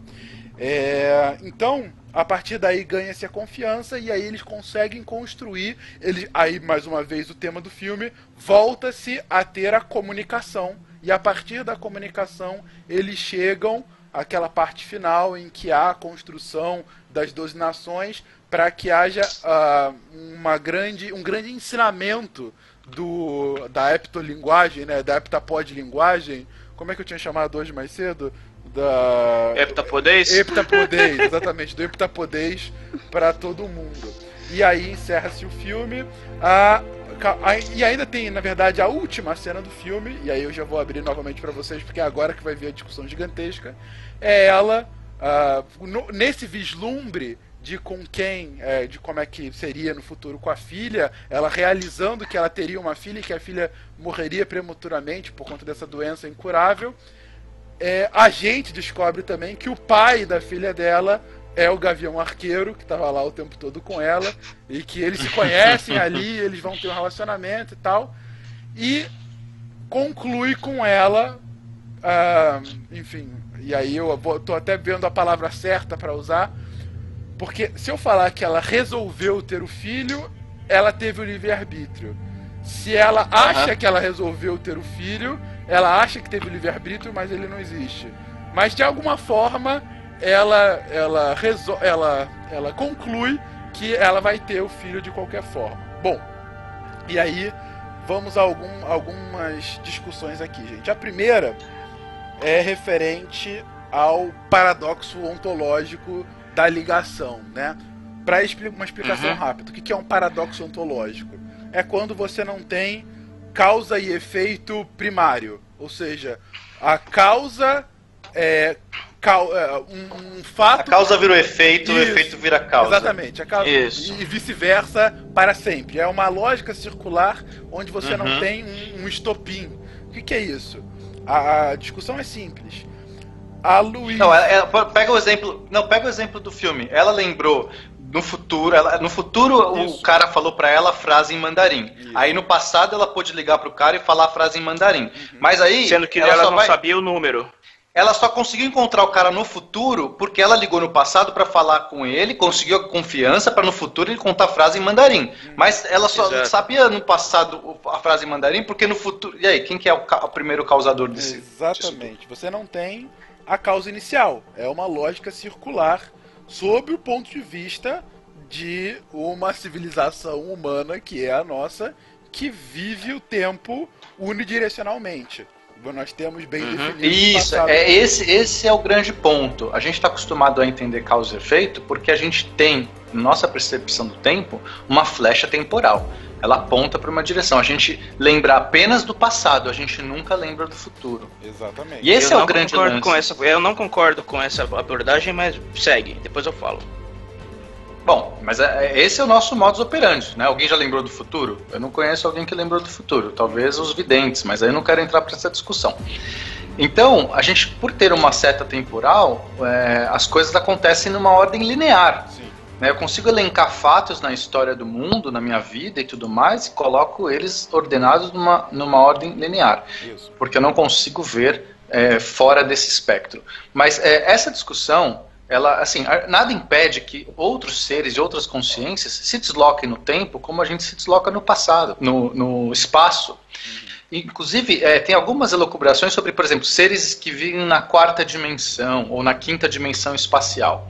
E a gente poderia estar vendo apenas uma sombra. Né, é, sei lá, é, isso se conversa muito bem também com. Eu sei, Pena, mas É. aí a gente tá fugindo muito do, do, do que tá sendo abordado no, dentro do filme, entendeu? Mas por Que a, a Não, eu gente tô precisa preparando- entender mais ou menos o. Ah, Não, eu só estou preparando o terreno para explicar o que eu entendi do filme. Entende? Hum. Só, só que não é uma coisa muito simples. Né? Mas é, é, eu só queria comparar, porque se, assim, se você vivesse na- em duas dimensões, nós vivêssemos em duas dimensões, e o que seria um, um, um objeto, uma esfera tridimensional no nosso mundo? A gente veria uma sombra disso, um reflexo, uma projeção, seria um círculo. Tudo bem? aquele experimento do Carl Sagan da maçã atravessando uma folha de papel. Por exemplo, aquele experimento. Né, o que é uma maçã para um ser de duas dimensões? Vai ver só o, o corte, a seção da maçã atravessando a folha de papel. Isso. Isso é só uma analogia para que a gente comece a entender. Então, quando você é um ser pantemporal, significa que você não mais vê o tempo de uma maneira linear. Eu estou vendo agora como no espaço. Eu posso ir para frente, eu posso ir para trás, eu posso ir para a direita, eu posso ir para a esquerda no espaço. Eu posso ir para cima, eu posso ir para baixo. Então, no tempo, esse ser, ele não está num lugar específico no tempo. Ele vive simultaneamente em todos os lugares. Porque, a, a- a- e aí, quando você vive simultaneamente em todos os lugares, essa questão de causa e efeito, que é necessariamente da linearidade temporal, ela para de fazer um pouco de sentido. Aí você fala assim, pena, mas isso é possível? Eu não, eu não sei, eu não sou um ser temporal. Eu, eu, não, eu não posso dizer que não é possível no momento, porque eu não, não tenho essa habilidade. Eu só, né, no mundo das ideias, eu consigo conceber alguém que se desloca no espaço. Eu, eu, por exemplo, eu me desloco tranquilamente no espaço. Então, aqui, e, você escolher onde é o começo e o fim do espaço é só uma referência. Eu digo no meu referencial, aqui é o ponto zero, e no final de- de- desse, minha- da minha casa é o ponto 5. Então, eu, eu sei, essa referência de que esse é o ponto zero e no final do meu quarto é o ponto 5, eu, foi arbitrário para mim. Agora, tem outro, outro ser que vive dentro do espaço de uma maneira linear, ele não consegue ver o final antes de percorrer o começo. É mais ou menos se a gente entender essa, essa relação. É, eu não, não consigo entender causalidade dentro do espaço, porque eu acesso o espaço inteiro. Então, para mim, não tem muita O- causalidade. Até. O a- meu entendimento. Ah, Vai lá, Não, não, vai lá, vai lá, vai lá. Vai lá. o meu entendimento nesse ponto é que eles não, eles não são necessariamente seres pandimen- pandimensionais, porque o meu entendimento de quando uma pessoa, de, de um ser pandimensional é que ele existe em todos os momentos do tempo. Ele não exi- ali eles não não é que eles existem em todos os momentos do tempo, eles enxergam os momentos do tempo em que eles existem. É diferente. Entendeu? É, Uhum. é levemente Mas, mas peraí, diferente. mas Quanto peraí, a isso, Ronaldo, mas peraí. Existe uma instância daquele ser no futuro. Porque. ele vê No futuro que ele viveu. Ele não Não, peraí, existe ele só- no futuro. Não, ele não Então, viveu, essa- ele essa é a enxerga nossa- o tempo. Entendeu? O que eu entendi no filme é que ele enxerga o tempo, digamos assim, a, a nossa, o nosso entendimento do tempo é como se a gente visse o, fi- o tempo com uma- um rolo de filme, entendeu? Como o, de uma forma linear, como um filme se desenrolando na tela. A gente tem o começo, o meio e o fim. A forma como os alienígenas veem o tempo não é existem no tempo, é um pouco diferente. Eles veem o tempo com uma dimensão a mais, como espaço. Então eles, eles não para eles não tem uma definição de início e fim do tempo. Eles veem todo o espaço do tempo como uma estrutura só, mas eles veem o tempo, eles não existem em todos aqueles pontos de tempo ao mesmo tempo. É uma concepção um pouquinho diferente do que, digamos assim, você, eh, você considerar eles existindo ao mesmo tempo em todos os momentos do tempo. Tá, ente- Tá, tá mas entendendo mais ou menos mas o que você- eu tô falando? Não, é, eu tô Eu, entendendo. eu acho mas- que eu, eu acho que eu entendi e faz bastante sentido até com o que eu tava pensando. Que eu vou discordar do que o Pena disse de que a gente não tem memórias do futuro. A gente tem memórias do futuro, um futuro hipotético, que é o que a gente chama de eh, memória de planejamento. Então, assim, Uhum. se eu pensar pra vocês o que vocês vão fazer depois que acabar a gravação aqui. Cada um de vocês vai ter uma imagem mental ou uma forma verbal de expressar, vou dormir, vou tomar banho, sei lá, né? Ah, Então, a questão eu, é que eu concordo com você, Rigoli, mas aí o que o Ronaldo está dizendo é, os ETs eles estão fazendo isso, eles estão olhando no futuro. Se eles não existem no, no- no em todo o tempo, eles estão olhando no futuro, em 3 mil anos lá na frente, eles têm uma capacidade incrível de, sei lá, perceber todas as coisas para saber que lá no futuro vai acontecer um problema que agora, nossa, por sorte, agora ele pode fazer alguma coisa a respeito disso. Eu discordo Exato. veementemente, não for, porque eu acho que seria pena, absurdamente impossível a pessoa ter essa Se não for capacidade. saber. se Mas for dentro do entendimento de do filme é exatamente o que eles vão fazer. Não acho que é isso, Ronaldo. Tarek. É porque Mas se eles não, falou- mas se não fosse capacidade- isso, como é que eles saberiam? Ronaldo, não. Ronaldo, vamos deixar os amiguinhos. Tarek. É, em relação, o Pena tinha falado em relação a saber. Se não for bem saber, porque se for, se for juntando o que o Rigo lhe falou, que a gente pode projetar, né, no caso de uma memória do futuro, entre aspas.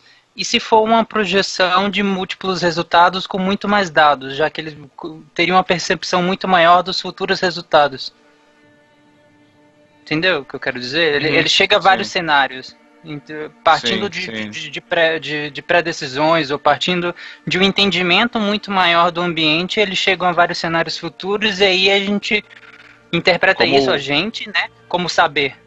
O Como o mega computador do Douglas Adams, você consegue calcular É. todas as trajetórias de todos os átomos e. É, exatamente. Então, é, O- você pode, você pode ir por essa linha, mas eu acho que é muito mais factível a outra linha, porque você falar que o cara consegue prever 3 mil anos na frente e, e aí agora falar que vai, pra mim, eu acho que é muito mais factível dentro da realidade do filme ele, ele, ele, ele conseguir viajar, né, não é que ele viaja no tempo, ele existe no tempo. Então ele, ele, ele, ele vê a realidade, ele não tem ele cobrar 3 mil anos à frente todas as possibilidades que pra mim Ele seria não absolutamente- viaja no tempo, ele não viaja no tempo, ele enxerga o tempo. Isso. Eu Sim, ele enxerga eu Ronaldo- entendi. Ronaldo, no que eu entendi deixa eu no ver filme- se, peraí, se eu. Peraí, peraí, peraí, peraí. No que eu entendi no filme, não é ele viaja no tempo, ele enxerga Não, mas o tempo. algum A gente tá, a gente tá partindo. A gente tá partindo do- de um, de, um, de um pressuposto também que esses seres não vão viver tanto tempo assim. Em nenhum momento do filme é dito que eles têm, um, digamos assim, um lifespan semelhante ao humano. Eles podem ter um lifespan muito maior que o humano. Mas, mas, Ronaldo, isso é tão irrelevante, cara. Eles podem ter vários tipos. Consciência de, de. Como que chama? De colmeia, por exemplo. Assim, a gente não entende nada dos ETs, não muito é- menos sobre a biologia dele. Não dá pra você lucubrar isso, cara. É isso mim. Dá- é não, mas eu acho não que- cobrando, mas eu- são pontos que eu não tô levando em consideração porque não são citados no filme. O que eu tô citando, o, no que eu tô citando no filme é, que eles- é o que eles falam.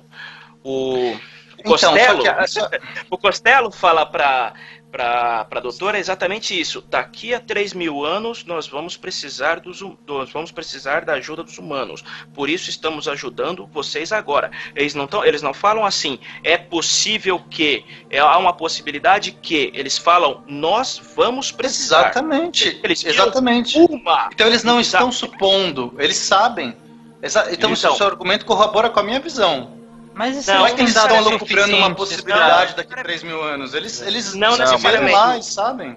Não, pena, Mas não isso não foi o necessariamente que o Ronaldo porque não é uma possi- não, não necessariamente porque não é uma possibilidade. Dentro da dentro do universo que eles criaram dentro do no filme, não há uni- não há realidades possíveis, não há futuros possíveis, só tem uma linha de tempo possível. Então, E eles enxergam hipótese não pode ser única- verdadeira, gente? Então não tô entendendo. Não, eu, Não, eu tô te, É, não, eu tô posso- te apresentando posso uma tentar outra fazer uma síntese? que é o que eu ah, fala. Ah, eu, o que eu entendi que vocês têm de divergência e têm de concordância é o seguinte. O que o Ronaldo está falando é mais ou menos o que eu acho também, que é a consciência deles não fica restrita a um momento, ah, a um momento específico. Ela transita Isso. no tempo. Tanto Exato. que, se tu for ver as, as visões de futuro, aspas aí, que ela tem, são momentos em que ela está vivendo. Ela não viajou Uhum. para o futuro para daqui um tempo ou em outro lugar que ela não estava. Ela não fica viajando para Então, fora gente, de mas é que talvez eu não ela- consegui nem explicar a minha hipótese direito. Porque Então eu é nunca, que- nunca supus que as pessoas viajam no tempo. E eu não estou dizendo isso. É, porque É exatamente na esse é o ponto, esse é o ponto que eu quero trazer. É, eu não acho que as na- na pessoas primeira- viajam no tempo. É porque na primeira colocação deu a, enten- deu a entender que você É, colocou, você fala que as pessoas existem, existem em todos os momentos do tempo. Não é esse, não é isso que o filme explica. Pelo menos não foi o que eu entendi. Pena. Então, por favor, explicação. Tá, é, a questão é o seguinte, eu quero, eu quero tentar salvar o paradoxo ontológico, tudo bem? Porque a explicação de vocês não salva o paradoxo ontológico, então eu, eu não preciso dela, porque o filme coloca o paradoxo ontológico.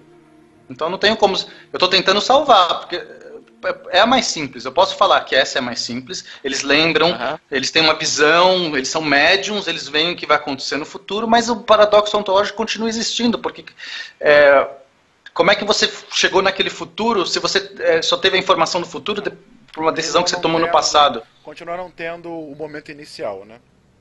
Exato, você não Aham. consegue salvar. Agora, eu estou tentando tirar isso no momento que você não precisa é, viver linearmente no tempo, e é isso que eu estou dizendo. Você Aham. não precisa viver Aham. linearmente no tempo. Então, n- não quer dizer necessariamente que você vive, sei lá, simultâneo. Eu não sei, porque é, existem muitas possibilidades, mas você não precisa seguir a ordem simultânea do tempo. Nesse, é isso que eu estou dizendo. Agora, você fala assim, então você viaja temporalmente?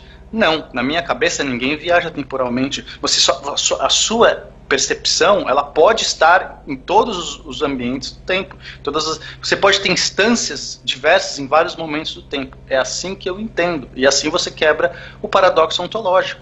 Porque você não tem uma causalidade, você não precisa ter uma linearidade. Você não precisa viver o Uhum. momento A para viver o momento B. Você pode viver o momento B e enquanto vive o momento A. E é como você tentando tomar decisões em toda a área, a extensão temporal, você está tomando essas decisões, não é eu tomei a decisão A no passado para tomar a decisão B no futuro. Você está tomando a decisão B do futuro junto com a decisão A do passado. Uhum. E aí eu acho Não, é. que nessa visão, para mim, preenche plenamente o filme e responde o paradoxo ontológico. É aí que é onde, eu- onde eu quero chegar. Ronaldo, Tá, mas é então, e-?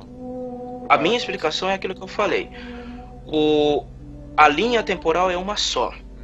Do ponto de vista, as, as pessoas, no caso a, a Louise, ela enxerga todos os momentos da vida dela, tanto passado, presente e futuro, momentos em que ela existe e ela presencia em qualquer, em qualquer momento da vida em que ela estiver, mas ela não necessariamente eh, vive todos aqueles pontos da vida dela ao mesmo tempo. Ela está fixa em um ponto do tempo, mas ela consegue ver todos aqueles momentos do- da, do- da vida dela, tanto para trás quanto para frente, como se fosse uma memória viva. Ok. O ponto é, a construção do filme se deu em torno de uma linha do tempo que é única e um- única e invariável. Quer dizer, os eventos decorridos no futuro que ela enxerga, eles não podem ser alterados por uma, por uma força de desejo dela ou por uma, uma decisão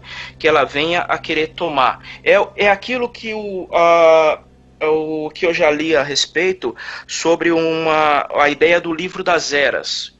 Como se fosse, como se existisse um livro em que toda a, a história do universo tivesse escrita nele.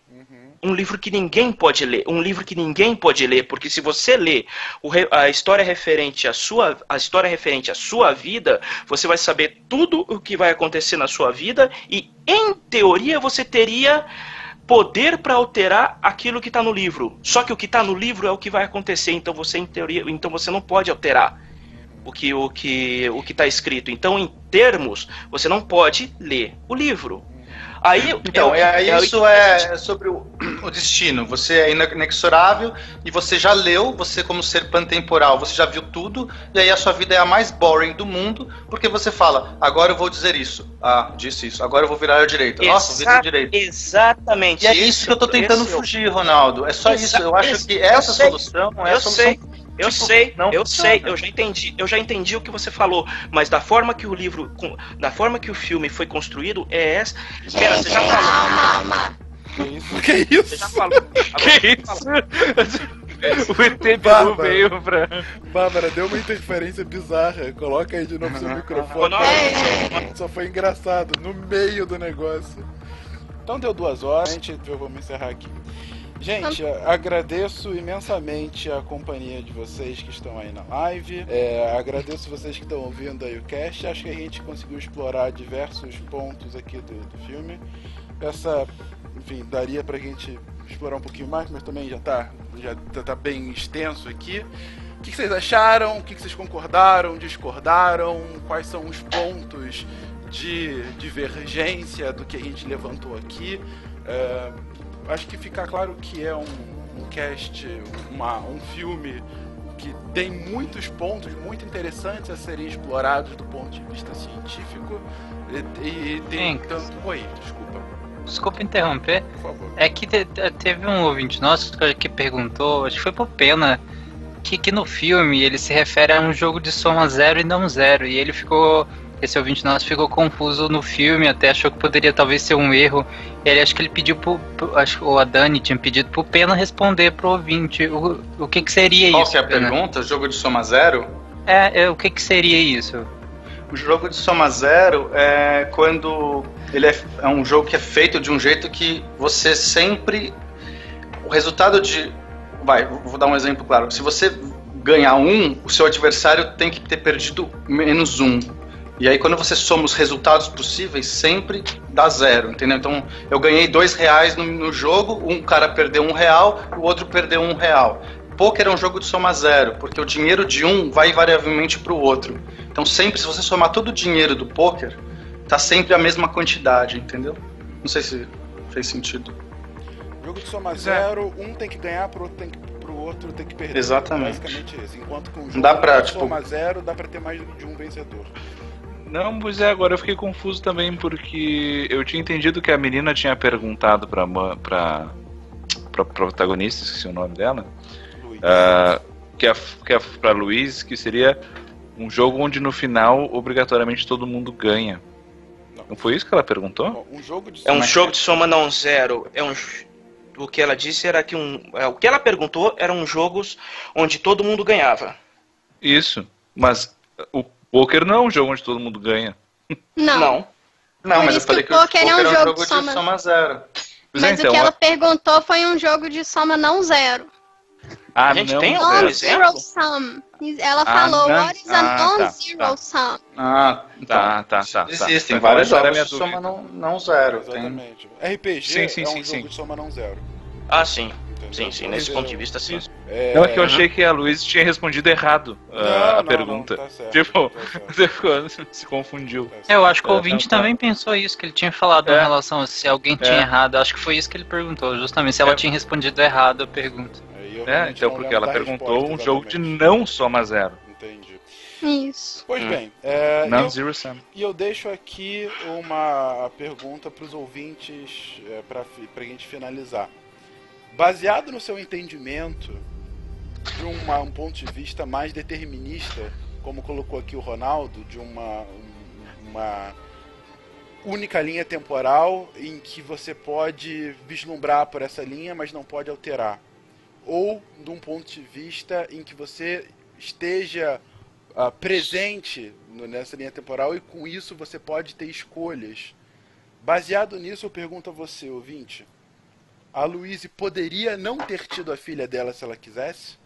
Ou isso era predeterminado? Na verdade, aquele momento final, como eu tinha colocado um pouquinho antes de a gente introduzir essa sessão final, quando ela realiza do lado do Gavião Arqueiro que ela é, vai ter a filha de qualquer forma, é ela achando que ela escolheu ou ela de fato escolhendo? Com essa pergunta a gente se despede. Espero que vocês tenham curtido. Um cast um pouquinho mais confuso co- de como é normalmente, mas perdoem porque é uma live. Tem uma última pergunta pra Bárbara. Bárbara, todo linguista tem nome de filho e cachorro palíndromo? Oh, não. Tá. Eu, eu não tenho filho nem cachorro, mas se eu fosse ter, eu- as minhas ideias pra, pra nome, eu não, eu não quero ter filho, mas as minhas ideias pra nome de bicho não são palíndromos, não. Eu, tipo, Não. eu queria ter um gato preto chamado Anatoly. Ah, não. Anatólia. Queria, eu queria ter um rato chamado David Robert Jones. ok. Então, A- não. Acho que não é o palíndromo David Robert Jones. E pra finalizar, Não. um comentário do Saulo que fez essa pergunta sobre o jogo de Soma Zero, em que ele comenta que a vida dele é um jogo de Soma Zero. Não ganha amor porque não tem namorada e não gasta dinheiro porque não tem namorada.